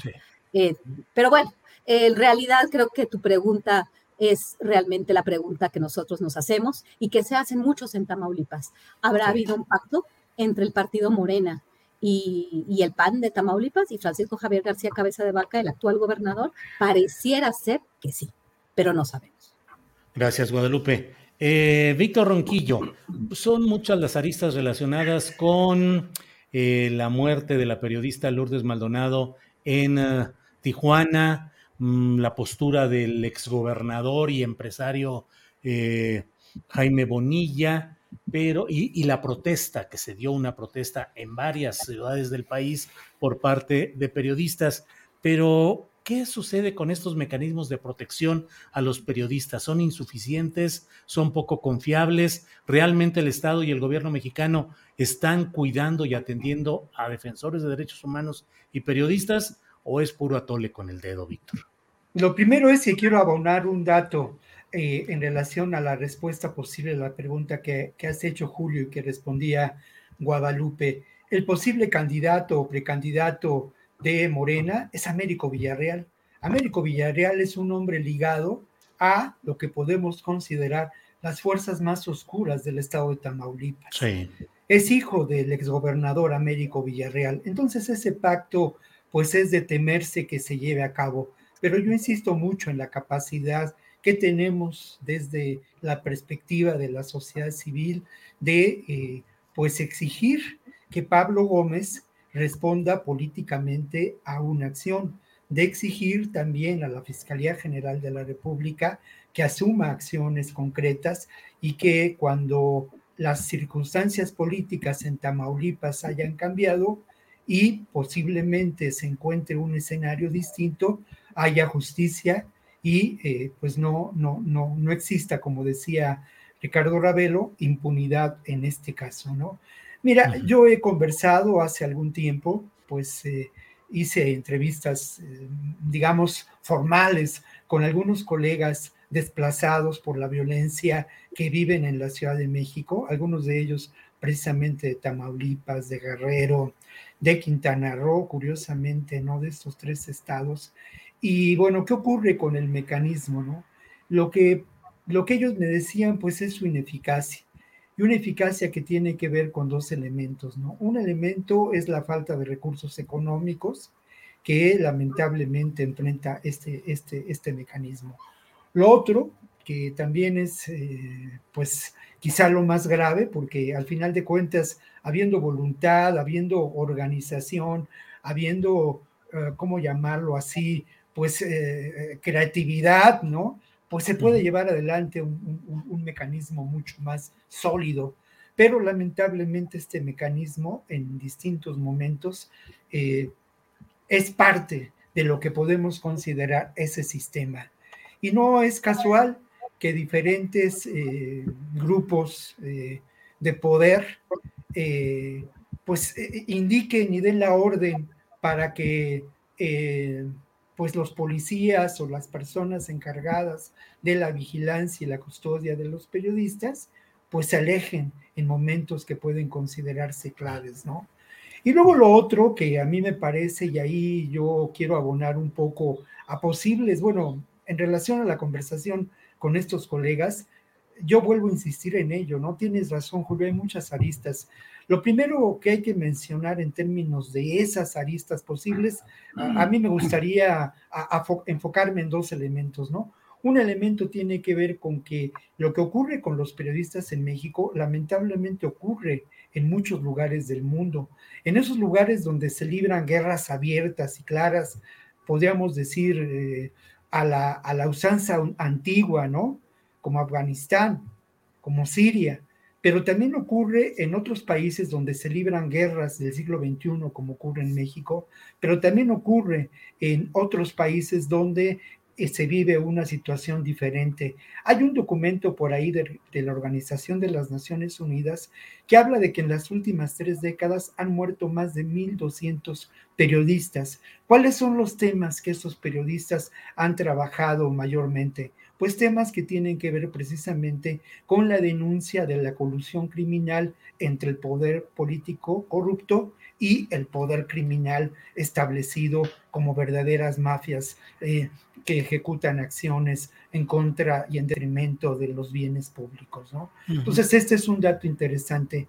Otro, otro dato, Julio, ya para concluir, pues bueno, yo vuelvo a lo mismo, ¿no? Y lo he mencionado en, en los espacios en que he podido hablar sobre este tema. No hay duda de que las condiciones de vulnerabilidad de los periodistas están determinadas también por las, eh, la precariedad laboral que enfrentamos. Algunos de nosotros somos privilegiados, en serio privilegiados, porque los colegas corresponsales, los colegas que viven en ciudades donde priva estos, eh, donde priva la, la, la estructura gubernamental, política, social de estos verdaderos imperios criminales como Tamaulipas, pues se las ven muy difíciles para, para sobrevivir y para sobrevivir del oficio. Bien, Víctor, muchas gracias. Ricardo Ravelo, ¿sirven de verdad los mecanismos de protección a periodistas? ¿Sirven los fiscales especiales? ¿Hay formas verdaderas en que el Estado mexicano esté cuidando a los periodistas amenazados? There's never been a faster or easier way to start your weight loss journey than with PlushCare. PlushCare accepts most insurance plans and gives you online access to board-certified physicians who can prescribe FDA-approved weight loss medications like Wigovi and Zepbound for those who qualify. Take charge of your health and speak with a board-certified physician about a weight loss plan that's right for you.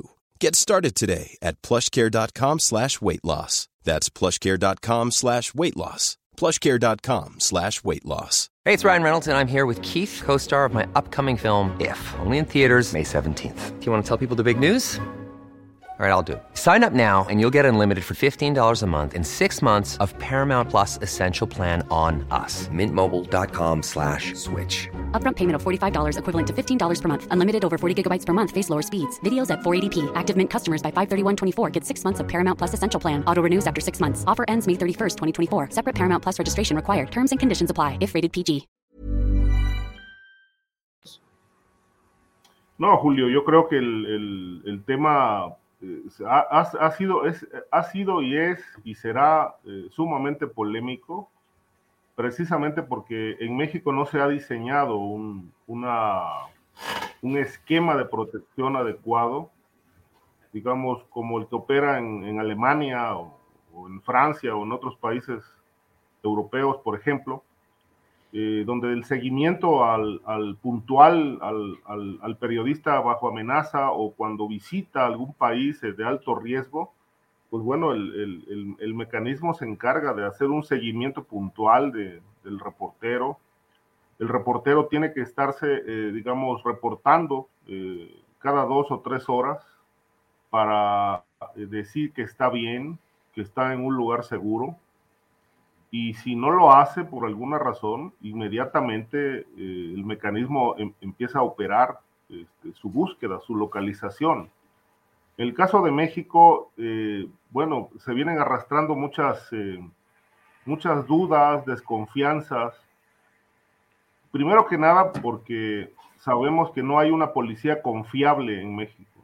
O sea, aun cuando la Guardia Nacional, pues es una una estructura policíaca recientemente construida. La Guardia Nacional este, eh, está muy, muy suelta en cuanto a los controles. Eh, a mí me, me, queda claro que es una Guardia Nacional vulnerable, eh, en algunos aspectos infiltrada por el crimen. Eh, no es confiable, por ejemplo, ponerse en manos de, de, gente de la Guardia Nacional para que, para que uno pueda estar seguro eh, recientemente me ofrecieron, por ejemplo, el, el, mecanismo de protección a partir de lo del caso de Alfaro y querían que, bueno, yo aceptara eh, guardias, eh, perdón, agentes de la, de la Guardia Nacional en mi domicilio y me estuvieron llamando para, para que les proporcionara mi domicilio. Obviamente a mí no me genera ninguna confianza el mecanismo. Eh, más aún cuando eh, está el, el señalamiento público de que la empresa privada que le da servicio al mecanismo de, de, protección que está contratada por gobernación, eh, se ha mencionado que está relacionada con Genaro García Luna. Y, y todas estas dudas, todos estos aspectos que, que hacen, digamos, que, que, generen desconfianza, pues no se han, no se han eh, explicado abiertamente, claramente por parte de las autoridades. Es un mecanismo eh, vulnerable. Eh, en muchos, muchos amigos periodistas están viviendo en la Ciudad de México y en otros estados de la República recibiendo el apoyo de la Secretaría de Gobernación pero ellos mismos expresan que, que, no tienen toda la confianza. Lo que sí es que, bueno, pues el hecho de haber salido de los lugares donde fueron amenazados, ya Guerrero, ya Michoacán, ya Tamaulipas, y estar en la Ciudad de México viviendo en un departamento eh, bajo custodia, pues bueno, eso les, les, genera cierta, cierta confianza, cierta seguridad, eh, porque ya están fuera de la zona de peligro, pero están en manos de gente que en cualquier momento los puede delatar. Eh, de tal manera que, bueno, ¿qué falta? ¿Qué falta? Falta mucha transparencia en el aspecto de la, de los, del mecanismo de seguridad de periodistas.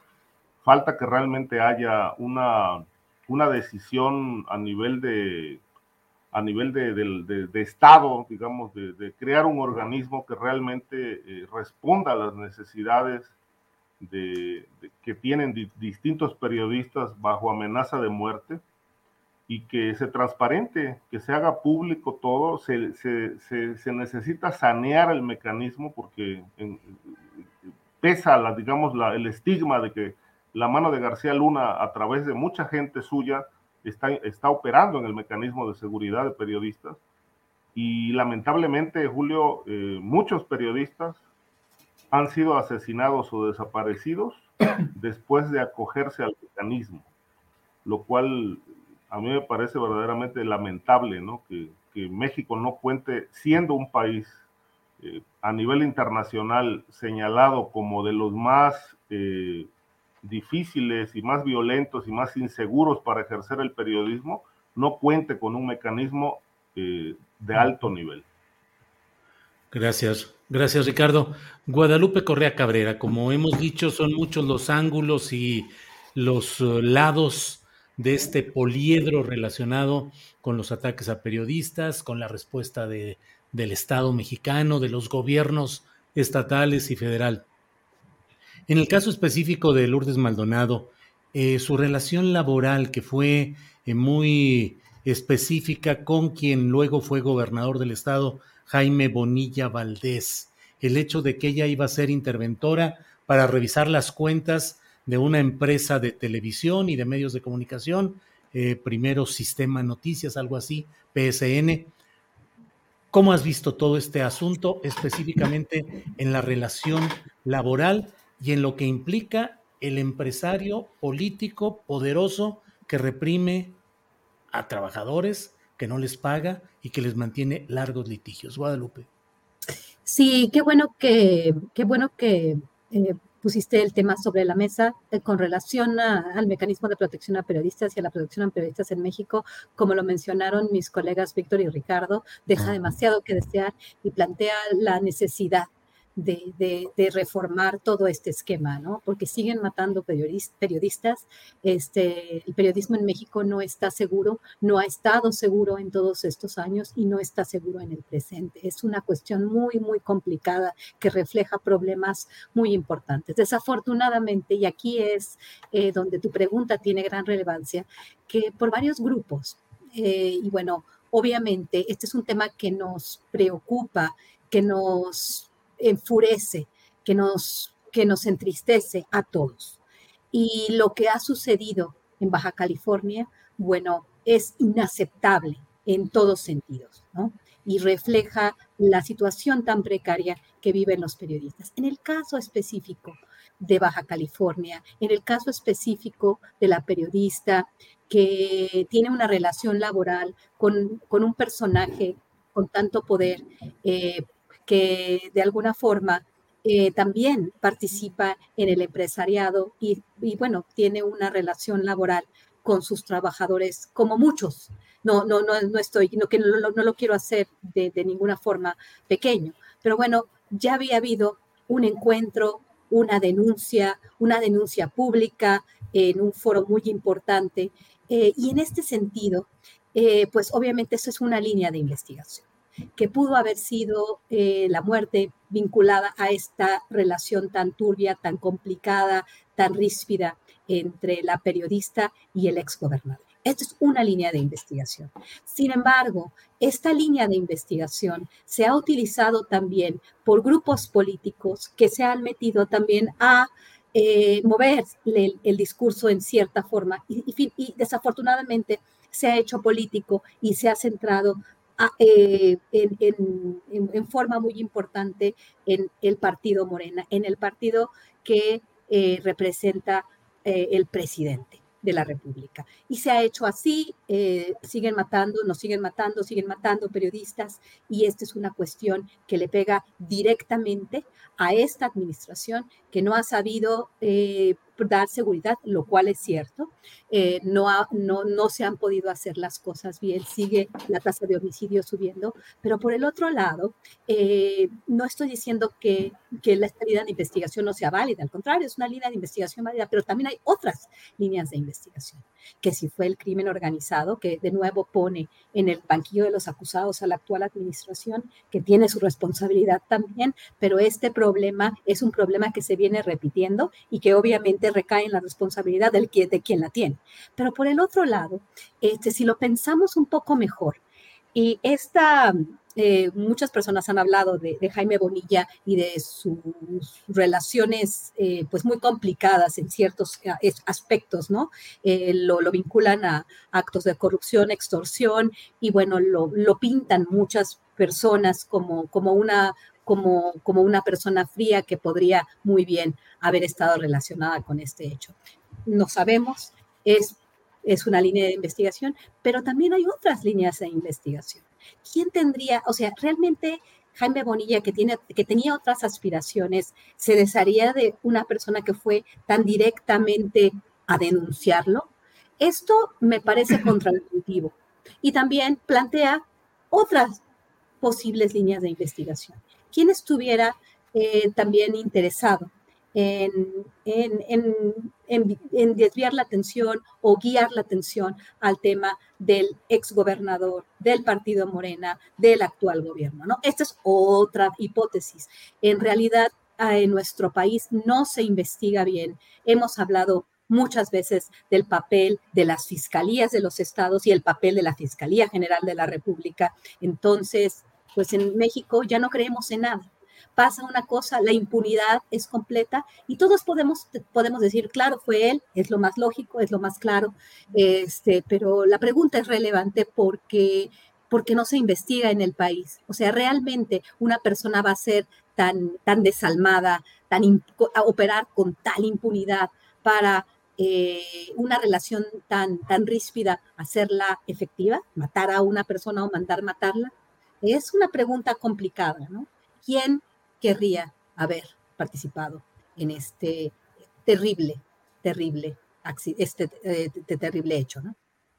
Gracias, Guadalupe. Víctor Ronquillo, em, pues las cosas eh, van por un lado, por otro, discutimos, analizamos y la realidad política sigue aplastante.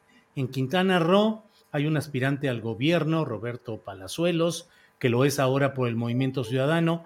Antes se lo estuvo peleando lo que queda del PRD, buscaron que fuera candidato del PAN, del PRD y del PRI, particularmente en negociaciones con el PRD, y ahora está Roberto Palazuelos eh, como candidato al gobierno de Quintana Roo.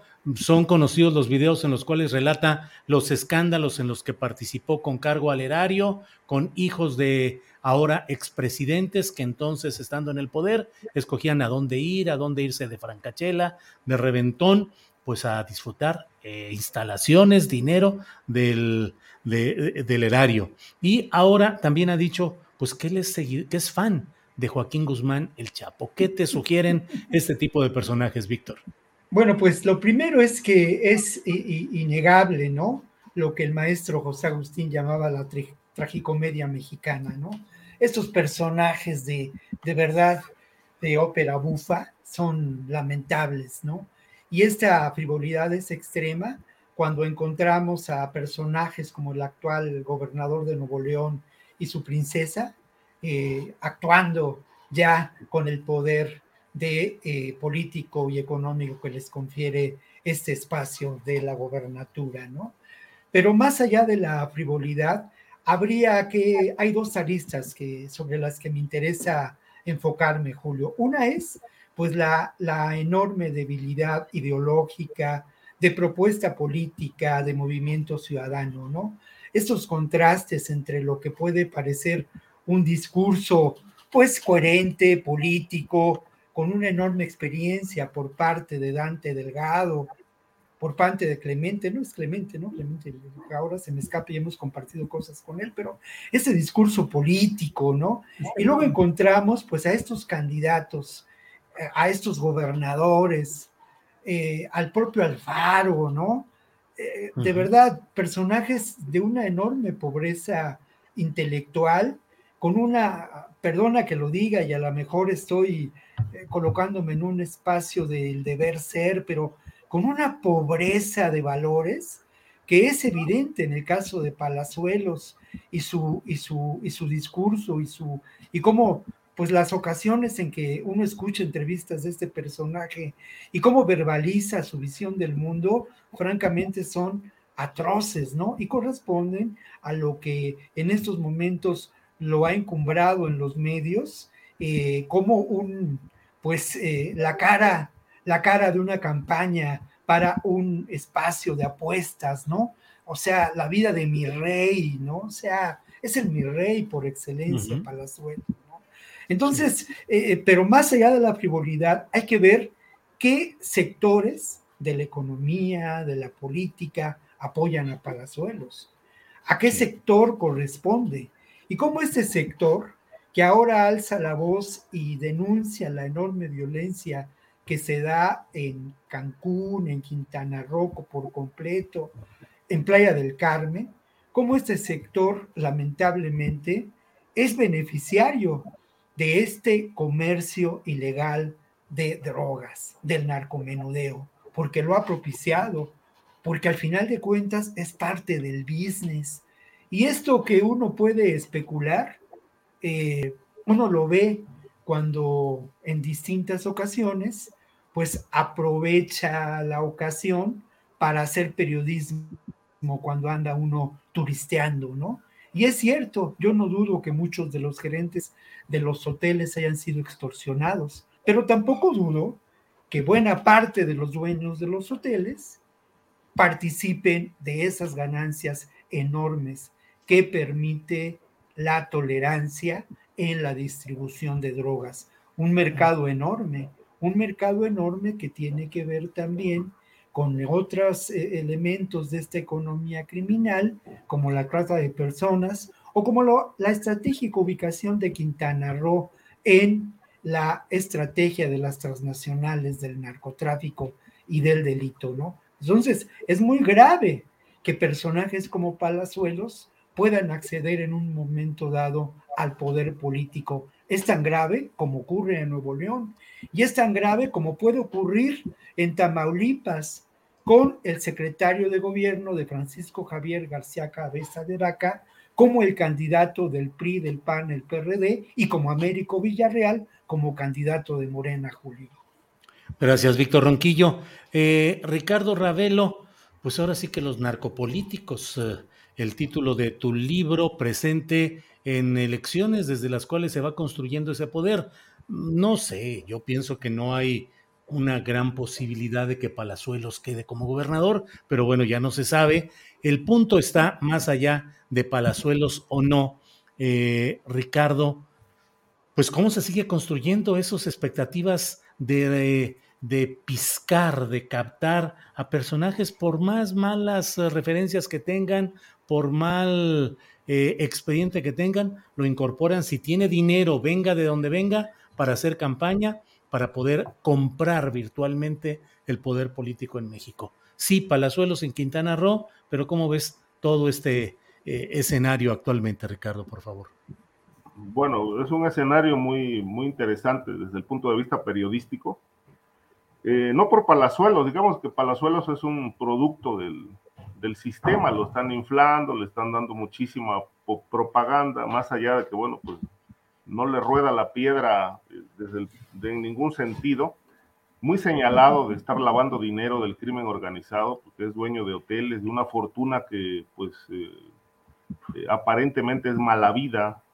por lo menos Lidia Cacho ha, ha, sido enfática en este sentido de que Palazuelos antes de ser candidato necesita esclarecer de dónde ha sacado tanto dinero y propiedades eh, y, quién lo está impulsando ahora para ser el candidato a el candidato a la gubernatura de, Quintana Roo. En realidad, eh, hoy Quintana Roo tiene un grave problema porque incluso la candidata de Morena, Nara Lezama, la actual presidenta municipal de Benito Juárez, también está investigada por, por blanqueo de capitales. ¿no? Este, la unidad de inteligencia financiera tiene un amplio expediente desde hace como dos años en la que la están investigando por, por la adquisición de muchas propiedades. Por lo menos la casa donde vive, este, se habla de un, monto aproximado de 10 millones de dólares y la adquisición de dos vehículos Mercedes-Benz que ella compró de contado y el esposo también, de más de 2 millones de pesos. En efectivo pagaron los coches eh, a partir de ahí, pues eh, hubo una denuncia ciudadana eh, y la UIF la empezó a investigar por, por esta, esta fortuna que pues hasta hoy no ha sido explicada por, por parte de ella. Y, y además se habla, porque hay, hay una denuncia en, el en ese sentido de que está recibiendo dinero del crimen organizado que opera en, en Cancún este, y que bueno, puede estar relacionado con toda esta violencia que se ha generado últimamente, ¿no? estos tiroteos en hoteles, de, de, estos hoteles de lujo de la zona, de la zona hotelera, de la zona más importante de Quintana Roo. Pero lo de Palazuelo, eh, a mí me parece que es de risa, ¿no? Yo creo que, bueno, no tiene ninguna posibilidad de ganar pero sí es un factor de distracción, es un factor que lo están utilizando ahí para, para tapar algunas cosas, eh, la frivolidad, eh, el, esto que mencionó eh, Víctor, ¿no? Este, cómo lo están impulsando a través de la televisión, por lo menos en todos los partidos de fútbol del fin de semana, este, hay varios flashes ahí que, donde aparece la imagen de este hombre posicionándose eh, pero que además eh, creo yo que, que, no tiene ningún, ningún proyecto, ¿no? Es, pura imagen, es puro bluff, es un personaje inflado, este, no tiene proyecto, nunca ha hablado de la, la situación del, del, estado de Quintana Roo. Es decir, e, es un tipo muy vacío en, en, en más de un sentido, de tal manera que, que, bueno, no lo veo más que como un títere y un instrumento de ciertos grupos de poder que están apostando a que pues él pueda ganar la, la gubernatura en, en, en, Quintana Roo, pero yo digo que antes de, que eso ocurra, creo que Palazuelos tendrá que, que sentarse en el banquillo de los acusados y, y, y dar testimonio y, y, hablar del origen de su fortuna y quién está detrás de, de este, de este proyecto este, probablemente gente metida en el lavado de dinero, gente del narcotráfico, en fin, este, pero yo creo que no tiene ninguna posibilidad de construir un proyecto sano para Quintana Roo, eh, sobre todo en, esta, en, esta, en este momento donde Quintana Roo está, está siendo un, eh, visto a nivel del mundo como un, un territorio plagado de, de crimen organizado, es decir,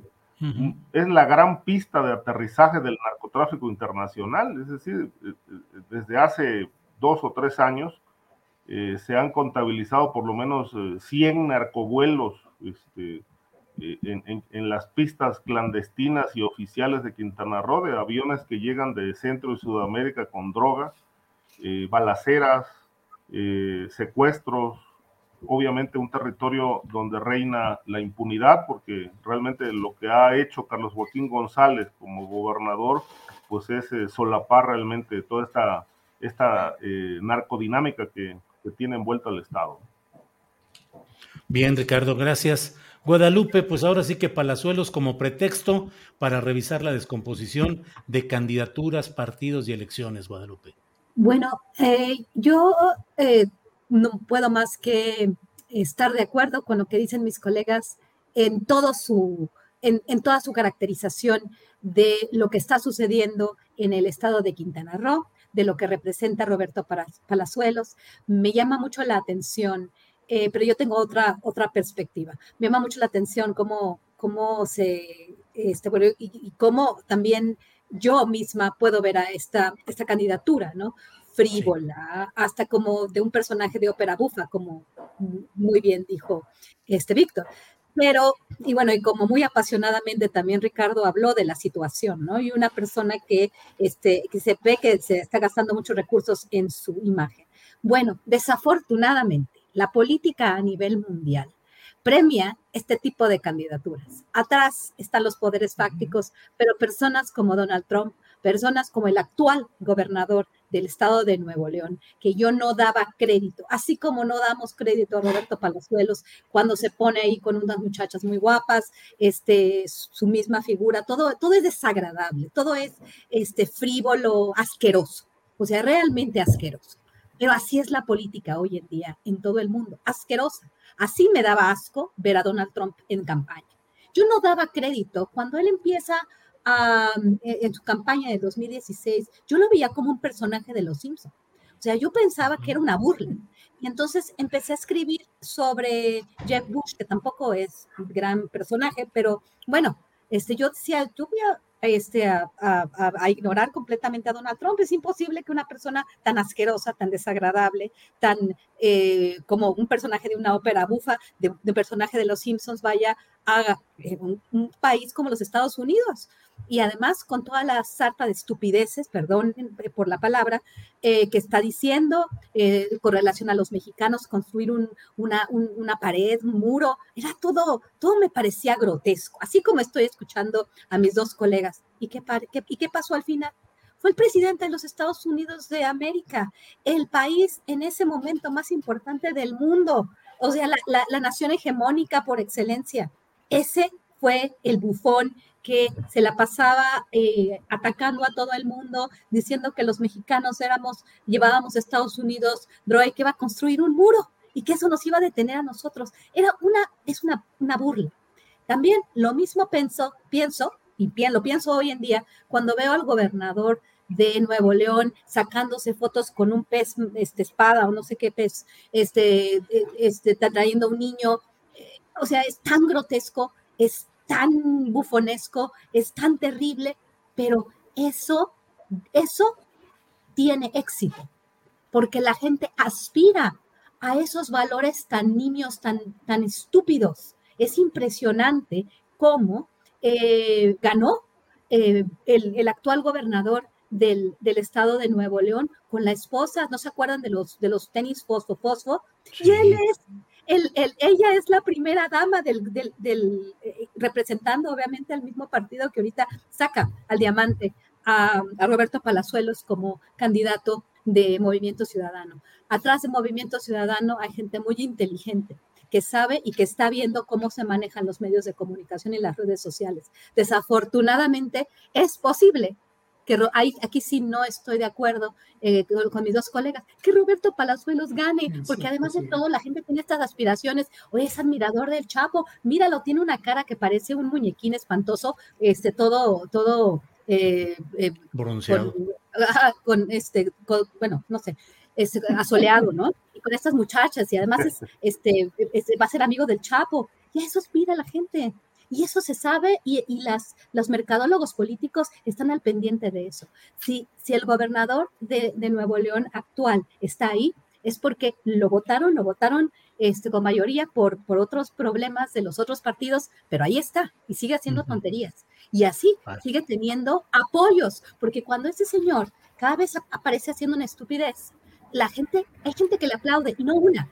Si ustedes ven lo, cuando pasa esto, a mí me parece una tontería todas las cosas que hace, pero gente lo apoya, así como fue el gobernador de, de eh, que representaba al Partido Verde en Chiapas, ¿no? Con, con su esposa, este, Anaí. Anaí. Es, una cosa terrible. La gente los, no sé, en una de esas, este, Roberto Palazuelos va a ser el gobernador del estado de Quintana Pues sí, así como están las cosas, Guadalupe. Gracias.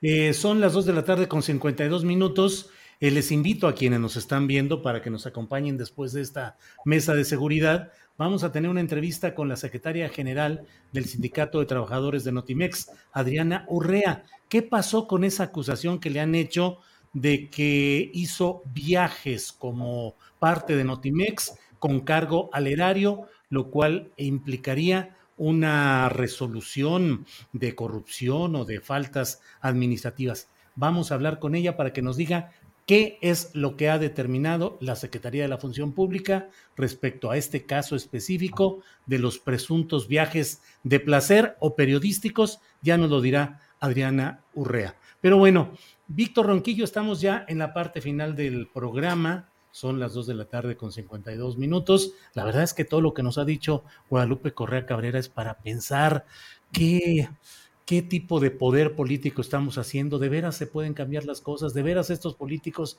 van a movilizar y a cambiar y a transformar el país. Hay casos también como el de Guerrero, donde se cumplen 100 años de, digo, perdón, 100 días de gobierno de eh, la eh, señora eh, Salgado, Evelyn Salgado, pues con la sombra permanente del padre ahí detrás y pues con muchos temas y detalles en el estado de Guerrero y en otros lugares. Víctor, en la parte final de los postres dulces o amargos, ¿qué nos deseas decir, por favor, Víctor? Bueno, los amargos, ¿no? Los amargos. Mira, yo creo que lamentablemente lo que está en crisis es el sistema político mexicano, no hay la menor duda. Y está también en crisis la democracia liberal, ¿no?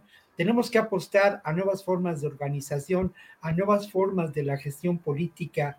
Lamentablemente en nuestro país nadie se ocupó de construir ciudadanía y eso es evidente. Y no solamente es el Movimiento Ciudadano, el PAN, el PRD, lamentablemente también Morena incurre en esta ah, fabricación de candidatos o alianzas con candidatos que pertenecen a poderes oscuros o a la mera burocracia política, ¿no? Simplemente. En fin, pero bueno, yo en la parte de los postecitos un poco amargos hablaría de lo que es eh, una situación de, tensión en distintos eh, eh, escenarios de Guerrero, ¿no? Con la participación de lo que las propias comunidades, la gente de estos lugares llama narcoparamilitares. A mí me llama mucho la atención el término y he platicado con algunas de las personas que sufren estas agresiones en la región baja de la montaña, ¿no? En muchas comunidades. Y, ellos insisten en, en el término narcoparamilitares. Insisten en ello porque desde su punto de vista hay una organización militar en estos grupos y hay también un armamento militar con el que actúan. Los famosos rojos, los famosos guerreros unidos, los ardillos, todos estos grupos que asolan a las comunidades y también otros grupos que lamentablemente penetraron a las policías comunitarias. En fin, esto es parte de la realidad, pero yo no quiero cerrar este, este, esta participación en nuestra mesa de una manera tan amarga. Y si quisiera alentar el optimismo, ¿qué significa también la otra izquierda? La izquierda no partidista, la izquierda que de alguna manera trabaja día con día en la construcción de la esperanza, en esas nuevas formas de organización y que tienen que ver precisamente con impedir la degradación social de este país, reivindicando otros valores. Esa izquierda existe sin duda en Chiapas, existe también en Michoacán, existe en Guerrero, existe de manera muy singular y también en organizaciones urbanas en muchas ciudades de nuestro país. Esa izquierda parecería que no es contemplada por los medios, pero es una izquierda que, como diría el clásico, se mueve, mi querido Julio. Bueno, pues se mueve y sin embargo se mueve. Víctor, muchas gracias. Exactamente, así es. Ricardo Ravelo, en la parte final, lo que desees agregar, por favor, Ricardo. Mira, Julio, pues eh, yo me quería comentar sobre el tema de, Quintana Roo, ¿no? Este, yo creo que Quintana Roo eh, eh, es un es un territorio donde reina la impunidad. También hay violencia, mucha violencia contra periodistas, lamentablemente. Pero creo que el, uno de los graves problemas que, que arrastra también el país desde hace mucho tiempo es la impunidad. Es decir, a partir de que se ha robustecido la impunidad eh, espantosamente en el país, pues eh, han, se han multiplicado los crímenes de, periodistas, se ha multiplicado también el, el, crimen organizado. Hablaba yo hace un momento de eh, esta actividad tan intensa que tiene Quintana Roo en el tema de los narcovuelos, y no hay, no hay una sola investigación que, que dé seguimiento a, todo este movimiento de droga que llega a la, a la entidad y que es la causa de mucha violencia en, el Estado, es lo que está detonando la violencia. Pero lamentablemente no hay investigaciones que, que se estén llevando a cabo puntualmente para desactivar estas redes de crimen, crimen organizado y política, que es el, el, grave, grave problema que arrastra el país. Yo por eso he insistido mucho en que esta es una causa una causa de desestabilización en el, en el país, una causa de desgobiernos, una causa de violencia. Y, cuestiono mucho que el presidente haya, haya planteado que su gobierno está atacando las causas este, del flagelo de del crimen organizado, pero que esta causa, la narcopolítica, por desgracia, sigue impune, Julio. Pues sí, Ricardo. Gracias. Guadalupe Correa Cabrera, en la parte final de esta mesa, lo que desees agregar, por favor, Guadalupe.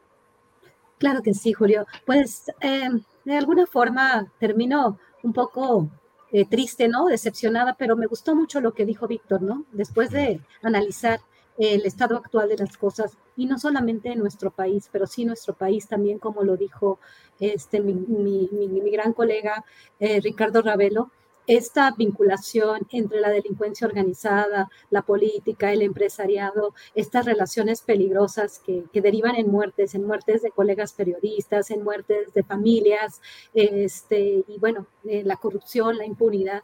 Eso es lo único que estamos viviendo en este momento. Una división también muy grande social. Si no piensas como yo, si apoyas una, una cuestión o apoyas otra, si no apoyas al gobierno, este, si, si, si yo apoyo al gobierno, eh, actual y entonces veo que alguien hace una crítica, bueno, ya no eres, eres un traidor. Y por el otro lado hay el grupo que sea lo que sea, se haga lo que se haga, todo va a estar mal. Y realmente pareciera ser que nadie queremos hacer algo, eh, bueno, que, que, realmente no se puede hacer nada, ¿no? Pero quisiera quedarme con esta idea eh, de, que, de que algo podemos hacer y que de algo tenemos que hacer.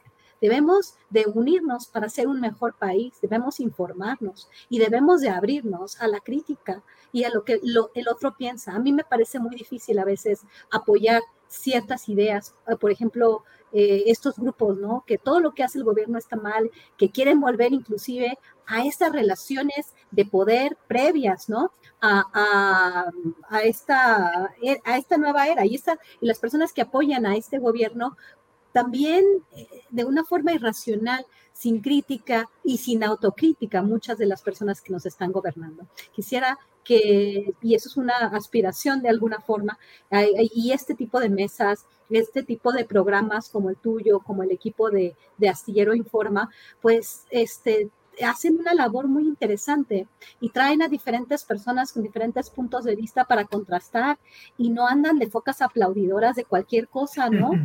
aunque, sí, y aunque te provoquen muchos problemas. Yo tengo un, un gran, eh, pues una gran admiración por el trabajo que tú haces, Julio, por Ricardo, por Víctor, porque, porque no están aplaudiendo solamente, aunque tienen pues convicciones políticas específicas, ¿no? Pero pues cada vez que veo que, que, hacen una crítica, pues se les viene el mundo encima, ¿no? Y, y no, no es así.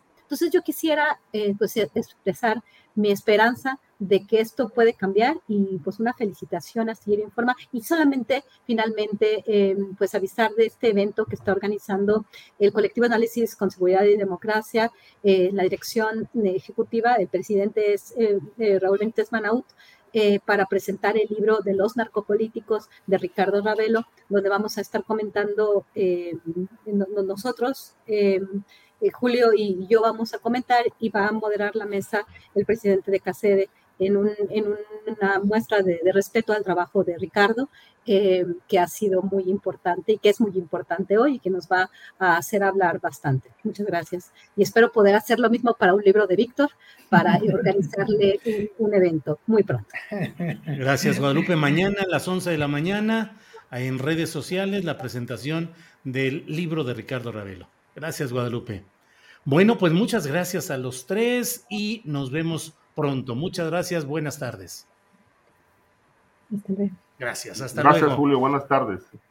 A ustedes, gracias, gracias. Bueno, pues son las tres de la tarde con dos minutos, no se vaya porque ya enseguida está con nosotros Adriana Urrea, secretaria general del Sindicato Único de Trabajadores de Notimex. Adriana, buenas tardes. Hola Julio, muy buenas tardes. ¿Cómo estás? Adriana, pues eh, hoy platicamos porque eh, pues eh, siempre ha estado esta situación de saber en qué queda o en qué quedó el tema de las acusaciones contra ti en materia de que viajes hechos desde Notimex, pues señalaban que serían viajes de placer y formaba parte de las acusaciones señaladas contra ti. ¿En qué ha quedado este tema, Adriana?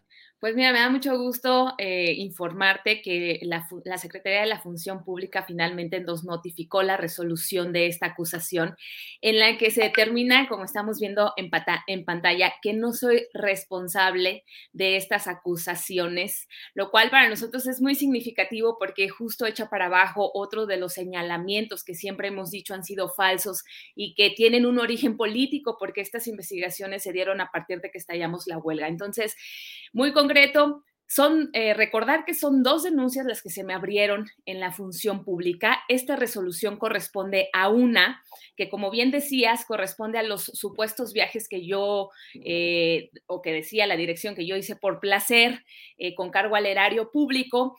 esto evidentemente fue falso. Yo pude acreditar que se trataron en todo momento de coberturas informativas, eh, presenté incluso las notas, habíamos platicado de esto, eh, entre 150 y 170 notas yo habría hecho de estos 20 viajes aproximadamente que se hicieron eh, tanto en el país como fuera del país y que correspondieron a mi actividad como reportera. Entonces, específicamente aquí tengo unos documentos que, por ejemplo, fueron de las notificaciones.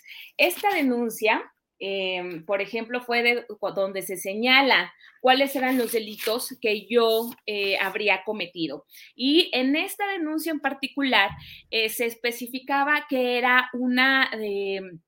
eh, irregularidad o que yo habría incumplido con tres fracciones del artículo 8 de la Ley General de Responsabilidades Administrativas sobre informes eh, de comisiones, sobre eh, viáticos y que esto habría llevado a un daño patrimonial al Estado por la cantidad de 8.322 pesos. Aquí alcanzamos a ver.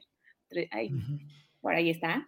8.322 pesos. Eso era lo que me acusaban en esta denuncia. Evidentemente, eh, pues quedó acreditado. Yo afortunadamente cumplía con todo eh, en orden y pude acreditarlo. Y bueno, pues esto de nuevo nos deja esta esta eh, experiencia o bueno, demostramos que esta acusación era falsa. Déjame mostrarte también, Julio, que era algo que no podíamos ver.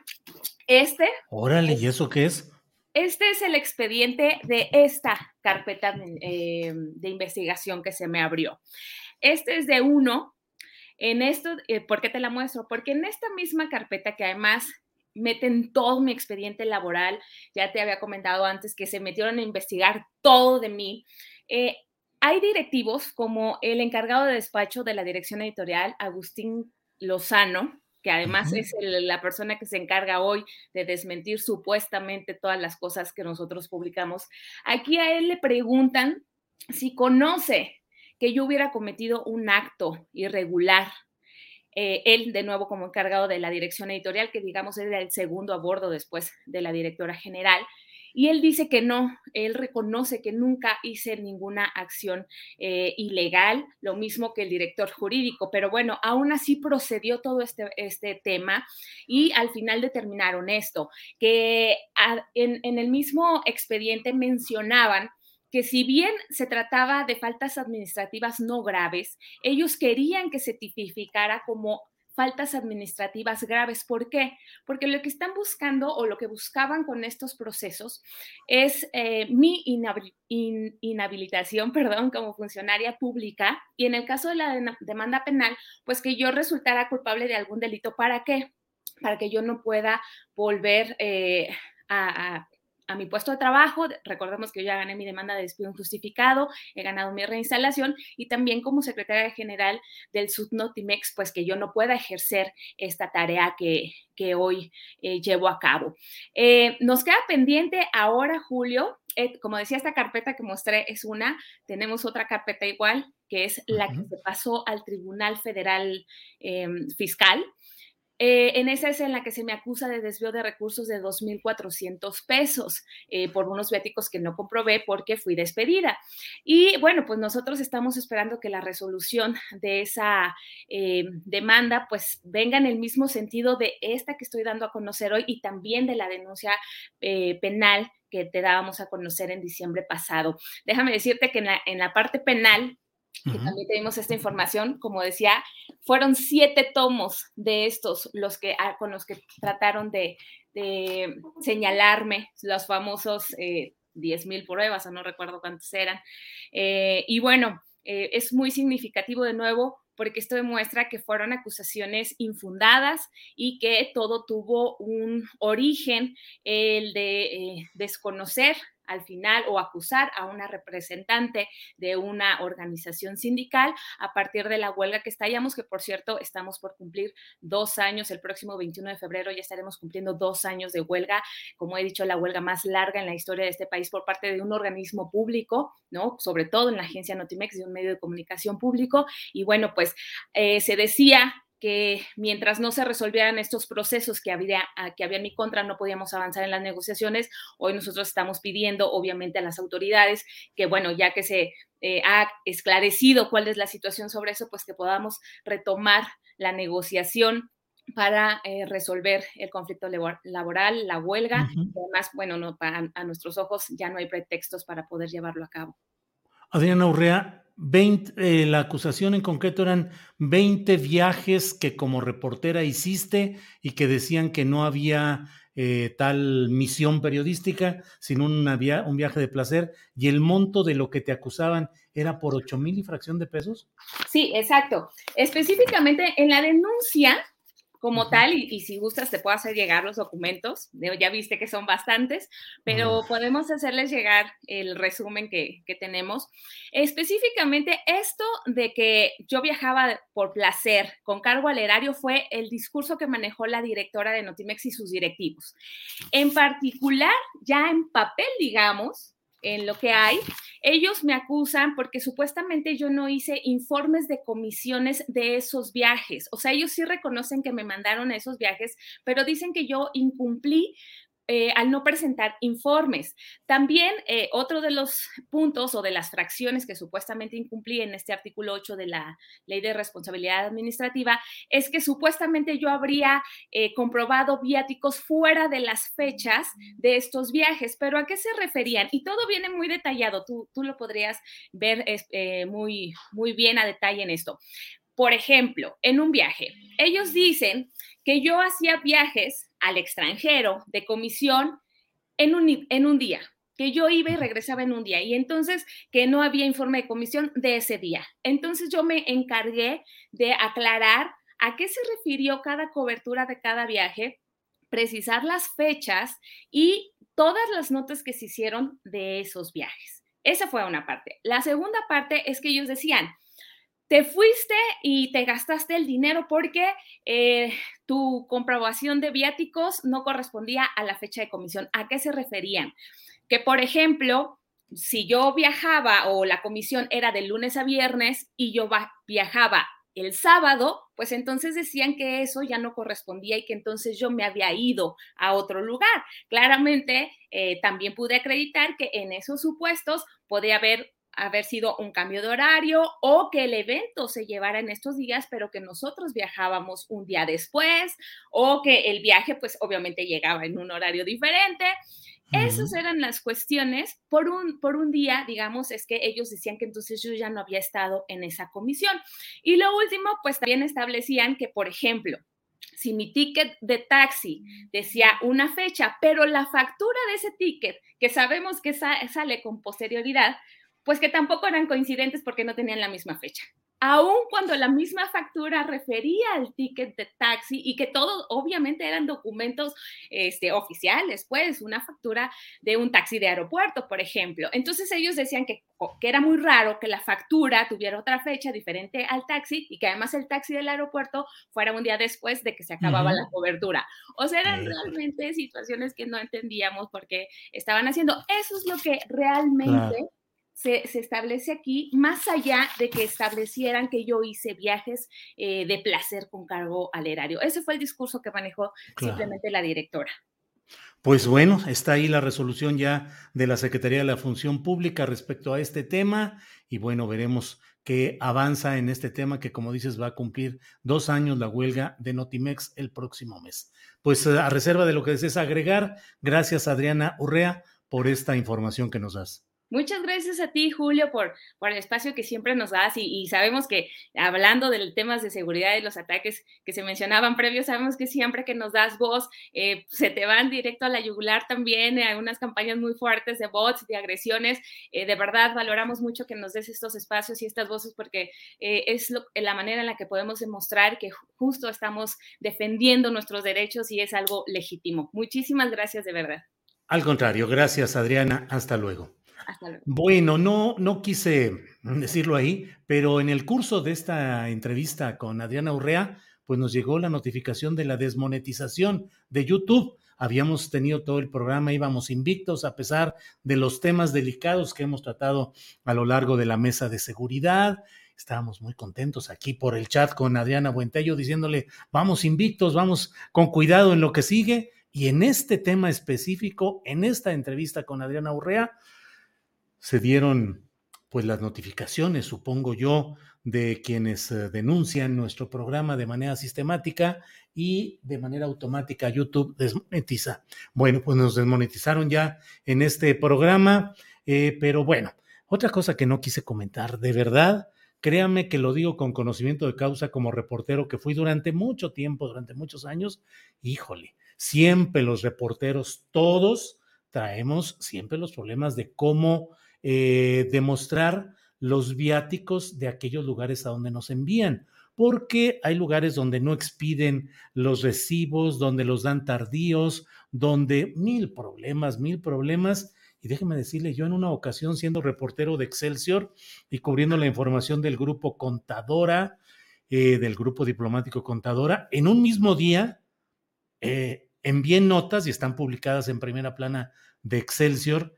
Eh, Tuve notas enviadas el mismo día porque el mismo día viajamos por cinco países centroamericanos. Es decir, envié notas desde Nicaragua, desde Honduras, desde El Salvador, desde Guatemala y algún otro que no recuerdo, pero desde cinco países. Decía ahí eh, Julio Hernández López enviado, Tegucigalpa, Julio Hernández López enviado, en Managua. En fin, pues uh, francamente me parecen acusaciones, no las conocía yo en este detalle de algo que nos dio Adriana Urrea, pero pues son acusaciones forzadas, exageradas, creo yo. Pero bueno, ya está la resolución de la Secretaría de la Función Pública. Bueno, voy ya con Adriana Buentello. Adriana, buenas tardes, Adriana. Te entrego malas cuentas, Adriana. Todo iba muy, íbamos muy bien, íbamos invictos y bueno, pues en esta entrevista con Adriana Urrea del sindicato Notimex, ¡pum! Nos cayó. Pero bueno, adelante y con buen... ¿eh? ¿Cómo estás, Julio? Bueno, eh, pues no quisiera también dejar de comentar que, lo que estás diciendo, que además los reporteros de a pie, los verdaderos reporteros de a pie, Julio, las fonditas, que el cigarrito con el del café, que la donita del panero que va, ¿cómo le vas a pedir factura? Y, y, ese, y esos son los tipos de gastos que tienen los reporteros de a pie y que muchas veces, pues sumados, juntan una cantidad, digamos, razonable de los viáticos que a uno le dan, pero es con lo que uno subsiste, ¿no? Que si los, el boleto del metro, la combi, la, o sea, entonces sí es bastante absurdo, pero porque de pronto la gente que, está, que, que los periodistas se van y se hospedan como en los mejores lugares, algo que esté por ahí financiado por gobiernos o por otras cuestiones quizá este, eh, de, la, de la industria o de la iniciativa privada, que sí los hay, pero bueno, el, periodista de a pie, Julio, pues es como el, cigarrito en la calle y el, y el, cafecito con el del pan, ¿no? Sí, y además, mira, eh, con mucha frecuencia sucede que el, el currículum del reportero puede decir visitó 85 países y le preguntas al reportero, le dices, oye, ¿conoces medio mundo? Dice, no, conozco 85 aeropuertos y conozco 85 salas de prensa de diferentes partes del país y 85 hoteles a los que llegamos en la noche para en la mañana siguiente regresarnos o ir a otra actividad. No es que realmente vayas, aunque se diga ahí, hombre, mía, nada más ha viajado por todo el mundo. Sí, sí, sí, es posible, pero a los aeropuertos, a las salas de, de prensa, a los lugares donde se dan las noticias en determinada circunstancia, no necesariamente son viajes de placer. Pero bueno, eh, Adriana, ¿qué tenemos hoy ya, hoy en este día? ¿Qué pues más tenemos? Ya me, puedo soltar. Sí, ya, ya, lo que sea. No, yo espero que nos remoneticen este programa, porque francamente tratar de castigarlo por esa entrevista con Adriana Urrea, pues me parece un despropósito. Pero adelante, Adriana, por favor. Bueno, nada más eh, comentar algo de lo que está sucediendo en estos momentos. En la mañana pues, eh, eh, pues, vimos en las noticias, porque circuló de más manera temprano, estos hechos se dieron en la mañana. Facundo Rosas, excomisionado de la Policía Federal y uno de los hombres, Julio, más cercanos a el exsecretario de Seguridad de, Calderón, Genaro García Luna, fue detenido esta mañana de jueves Julio, por impactar a una mujer con su vehículo cuando transitaba por el eje 10 sur en la Ciudad de México, la mujer perdió la vida. Eh, lo, aquí lo interesante, Julio, es que después de estar en el Ministerio Público en Álvaro Obregón, pues eh, fue trasladado, fue custodiado hacia el aceido por la Marina, por elementos de la Marina, y, además en este traslado, pues parece que hubo ahí como una falla en la comunicación, Julio, porque no llegaron por la puerta adecuada, tuvieron que darle vueltas, como que estuvo un poco atropellada ahí la situación, pero sí fue un operativo importante, todavía están resguardadas las instalaciones, Julio. Eh, se da a conocer que, pues en el caso de, de, de, esta, digamos, de este traslado fue porque ya la Fiscalía General de la República pues obtuvo una orden de aprehensión eh, contra este personaje, contra Facundo Rosas, por rápido, por este operativo de rápido y furioso que eh, pues se dio en la época de Calderón Julio. Y vamos a estar dando seguimiento a este tema porque parece que aprovecharon. Hay que recordar que pues hace unas semanas, precisamente, la Fiscalía General de la República pues dio a conocer órdenes de aprehensión por este tema, pero no estaba en la lista en ese momento Facundo Rosas, así que hoy obtiene la Fiscalía General de la República esta orden de aprehensión y pues vamos a ver, ya está en resguardo de la CEIDO, vamos a ver eh, más adelante qué, qué tenemos de información y si te parece, Julio, bueno, esto era lo más relevante, lo que estaba sucediendo en estos momentos. Voy, voy con Solange para que nos platique qué va a haber en el programa hoy en el Palo de la Piñata y regresamos ya nada más para cerrar con algunas notas. Muy bien, con mucho gusto. Gracias, Adriana. Gracias, Julio. Pues vámonos rápido con nuestra querida Sol Ángel, porque hoy nos tiene un programa, como siempre, como cada jueves, muy especial. ¿Cómo estás, Sol? Me da muchísimo gusto saludarte. Igualmente, Adriana, qué gusto estar otra vez, otro jueves aquí con ustedes. Muchísimas gracias por, eh, pues, por cada jueves este, hacerme esta pequeñita entrevista acerca de lo que vamos a hablar. pues yo encantada, porque además, obviamente es una pequeña probadita de lo que vamos a ver que además, como bien decían algunos de, los participantes y seguidores del programa en las redes, tienes la capacidad de bajar temas que son bastante complejos y de que todos podamos entenderlos, lo cual la verdad es que se agradece mucho porque hay temas que sí son de pronto un poco complejos y pues lo haces además de una manera pues muy, muy fácil y muy agradable, ¿no? Como que además echamos ahí el cotorreo de vez en cuando también ahí en el chat. Así que, pues, ¿de qué se va a tratar hoy, querida Pues sí, hoy este, vamos a hablar de un tema un poco más este, complejo. La verdad es que yo solita me metí gol porque es un tema que no domino, pero bueno, la verdad es que muchos temas no los domino y la cosa es ir leyendo y el punto también es aprender entre todos, ¿no? Y eso lo he dicho desde el principio. Eh, este jueves vamos a hablar, bueno, hoy en la noche, acerca de explotación, precarización del trabajo y el mundo capitalista. Y vamos a tratar de analizar si existe un futuro posible eh, fuera de este capitalismo y, mi, o mínimo un poco menos este, voraz y, y, pues cruel, ¿no? Entonces, este, vamos a hablar de todo esto. Nuestros tres invitados van a hablar desde perspectivas marxistas. Eh, y la verdad es que va a estar súper interesante. Vamos a hablar de la precarización del, del, trabajo, evidentemente, pero también acerca de la precarización y la explotación de las relaciones interpersonales que tenemos. Eh, vamos a hablar del matrimonio, vamos a hablar de, la monogamia eh, y bueno, todo esto con perspectiva marxista y también la primera hora vamos a tratar para todas estas personas que dicen, bueno, la verdad, como yo, sinceramente, que no, no tenemos unas bases marxistas y que no estudiamos y que no, o sea, que no sabemos mucho del tema, eh, la primera hora vamos a pasarla con, el profesor Oscar y nos va a, explicar y a desmenuzar un poco más para que todos podamos entender y después podamos entrar más de lleno con nuestras dos, otras dos invitadas que son Aleida Hernández Cervantes y Fabiola Eunice Camacho, que las dos son muy buenas y bueno, la verdad es que va a estar súper interesante eh, y, y pues va a estar muy, para mí va a estar muy revelador, yo creo. Entonces, este, esperemos que ahí, espero, espero que les, les interese y nos vemos ahí a las 8 de la noche, Adriana. Pues ya estamos bien puestos con palomitas. Yo creo que ya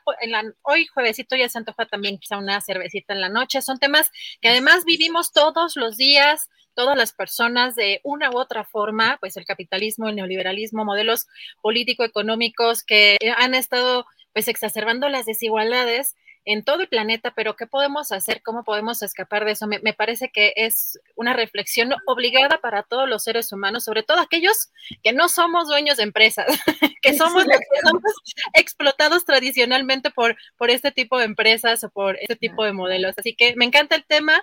Este, vamos a estar ahí ya puestísimos. Yo ya aparto siempre a los jueves temprano mis palomitas y mi, y bueno, en este caso la verdad es que la cerveza no la aplicaba, pero bueno, ah, yo creo que ya merita, así que este, no, nada más no le digan al jefe que ya va a echar mi cerveza en jueves. Ya, ya empezamos. no, sí, y también digo, ahorita que mencionas esto, que no todos somos este, empresarios, evidentemente, dueños de empresas, también vamos a analizar bastante la idea de, de qué tanto dignifica el trabajo al ser humano y qué tanto eh, existen trabajos dignos actualmente, ¿no? O sea, porque se habla mucho de que no y que los trabajos dignos y lo habla, y volteo también a ver un, oficio como es el periodismo, por ejemplo, todo lo que está pasando y digo, ¿qué, tan, ¿qué tanto puede ser digno en las condiciones en las que la gente trabaja, el miedo constante a que los estén atacando, el, eh, no sé, entonces todo esto lo vamos a analizar y vamos a estarlo platicando este, ahí con, con nuestros eh, expertos y expertas. Entonces nos vemos en la noche, Adriana. Muchísimas gracias. Pues se nos antoja cañón, así que ya estamos puestos. Si nos vemos entonces al ratito, ahí vamos a cotorrear contigo y con los invitados y con toda la gente, con todo el público. Pues te mando un fuerte abrazo, son muchas gracias. Igualmente, Adriana, un abrazote. Gracias. Gracias igualmente, querida Sol. Pues no, ya saben, no se lo pierdan hoy pues a las 8 de la noche como siempre. Y Julio, ya estamos aquí de regreso con el resumen, con la última parte ya de, pues, de esta información. que hoy pues hay un tema que pues también ha estado en la agenda estos días, pues es esta denuncia que hacen eh, y pues al subsecretario López Gatel ya eh, a través de la Fiscalía incluso General de la República. Fíjate que sobre este tema, eh, Julio, sobre esta investigación que ordenó un juez eh, contra el subsecretario López Gatel. El presidente dijo que tiene todo su apoyo político y moral y que no es pues eh, solo una no, no es solamente un tema de injusticia hacia él, sino una actuación de mala fe y dice hasta odio. Si te parece, vamos a escuchar. Pues de apoyo a Hugo López Gatel, creo que no solo es una injusticia, sino es una actuación de mala fe diría, de odio. Dicha el que contemos en una circunstancia tan difícil con un, un profesional con tanto conocimiento sobre la materia. Es de los mejores especialistas en pandemias del mundo. Bueno, esto dijo sobre este tema. ¿Y qué crees? Hay otro tema también relevante, Julio, lo que dijo y lo que estaban platicando también en la mesa de, mm, seguridad sobre el tema del mecanismo de protección para periodistas, pues dio a conocer que hay una revisión ya de estos mecanismos que está a cargo del subsecretario de Derechos Humanos Alejandro Encinas. Vamos a escuchar. Hay un proceso de revisión de estos mecanismos para la protección de periodistas y de luchadores sociales. Está a cargo de Alejandro Encinas, subsecretario de Gobernación, y se va a buscar también eh, acuerdos con los gobiernos estatales para profundizar en este tema tan importante, el de dar la protección a periodistas. Ayer, por el mecanismo de protección, se evitó el asesinato de un periodista en Oaxaca y estamos trabajando en eso y estoy seguro que vamos a, a lograr mejorar todo lo que es la protección a los periodistas. ¿Cómo ves, Julio? Bueno, esto fue lo que mencionó hoy el presidente sobre este, este tema.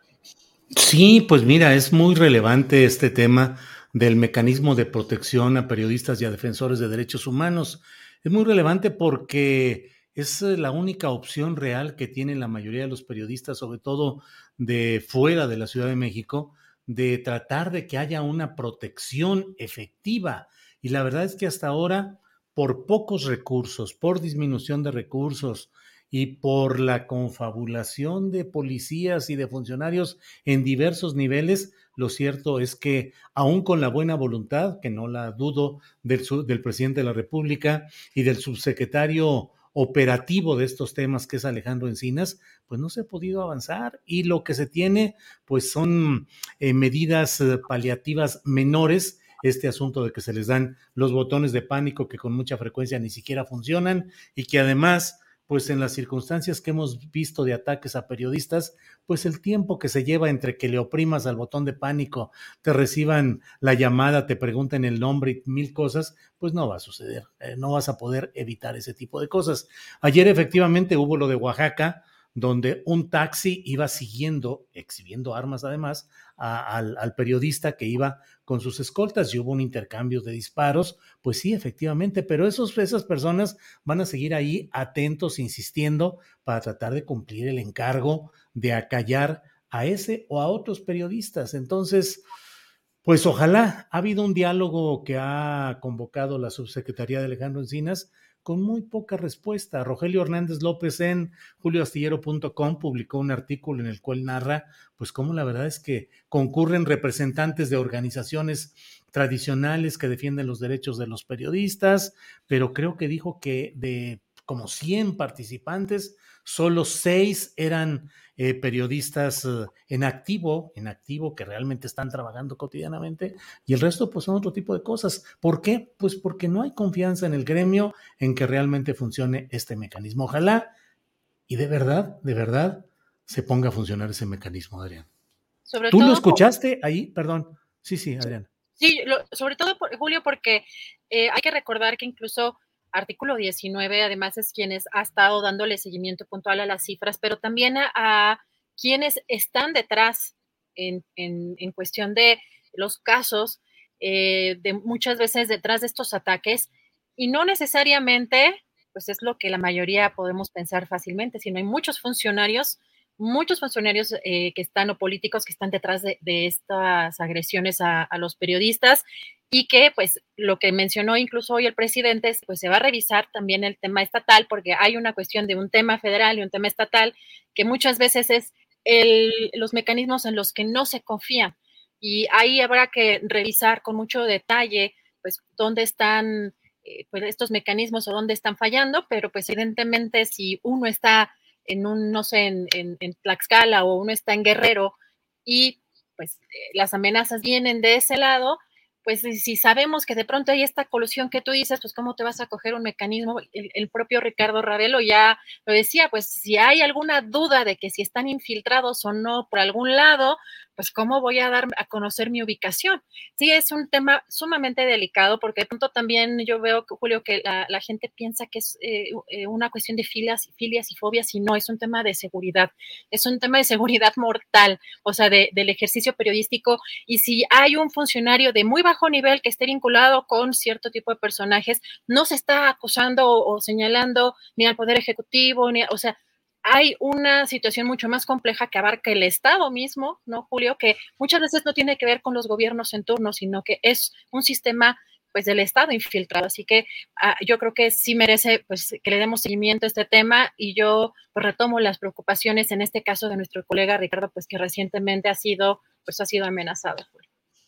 Así es, así es, Adriana. Ojalá ya haya esas mejorías. Y bien lo dices, no es una cuestión de señalar a este gobierno federal o al presidente de la República, es una cuestión sistemática con muchos gobernadores en muchos estados y también en las propias filas de la Fiscalía General de la República y de los eh, de las empresas que se contratan para prestar estos servicios de protección, pues eh, no pueden, no son confiables y qué se hace, no, no se puede y los resultados ahí están a la vista. En fin, Adriana.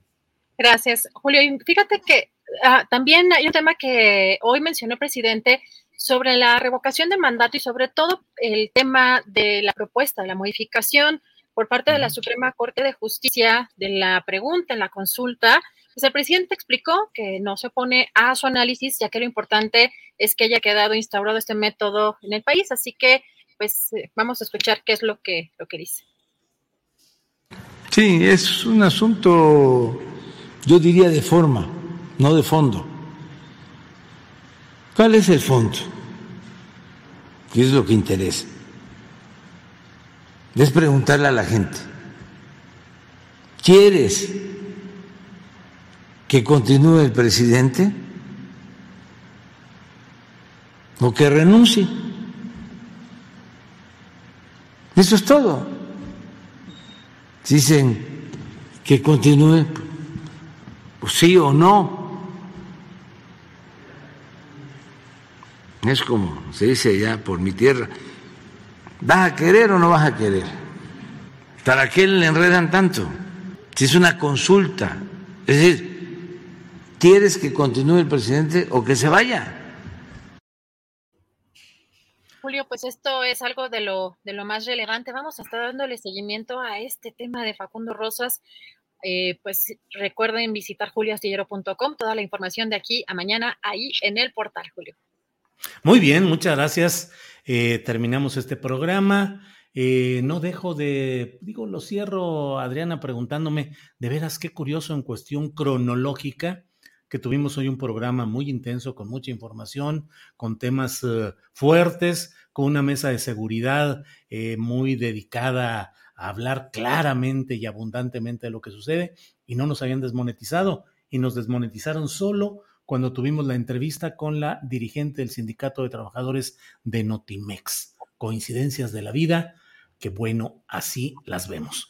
Bueno, Adriana, pues a preparar el programa siguiente y por hoy gracias al público, a la audiencia, gracias a Tripulación Astillero y a, a preparar lo que sigue, Adriana. Claro que sí, con mucho gusto. Gracias a todos por sus aportaciones de todo corazón. Sí, sí, sí, sí, muchas gracias. Hasta, luego. mañana.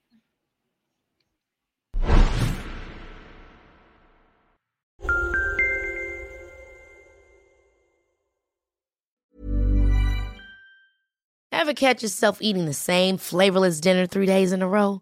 Dreaming of something better? Well, HelloFresh is your guilt-free dream come true, baby. It's me, Kiki Palmer. Let's wake up those taste buds with hot, juicy pecan crusted chicken or garlic butter shrimp scampi. Mm. Hello Fresh.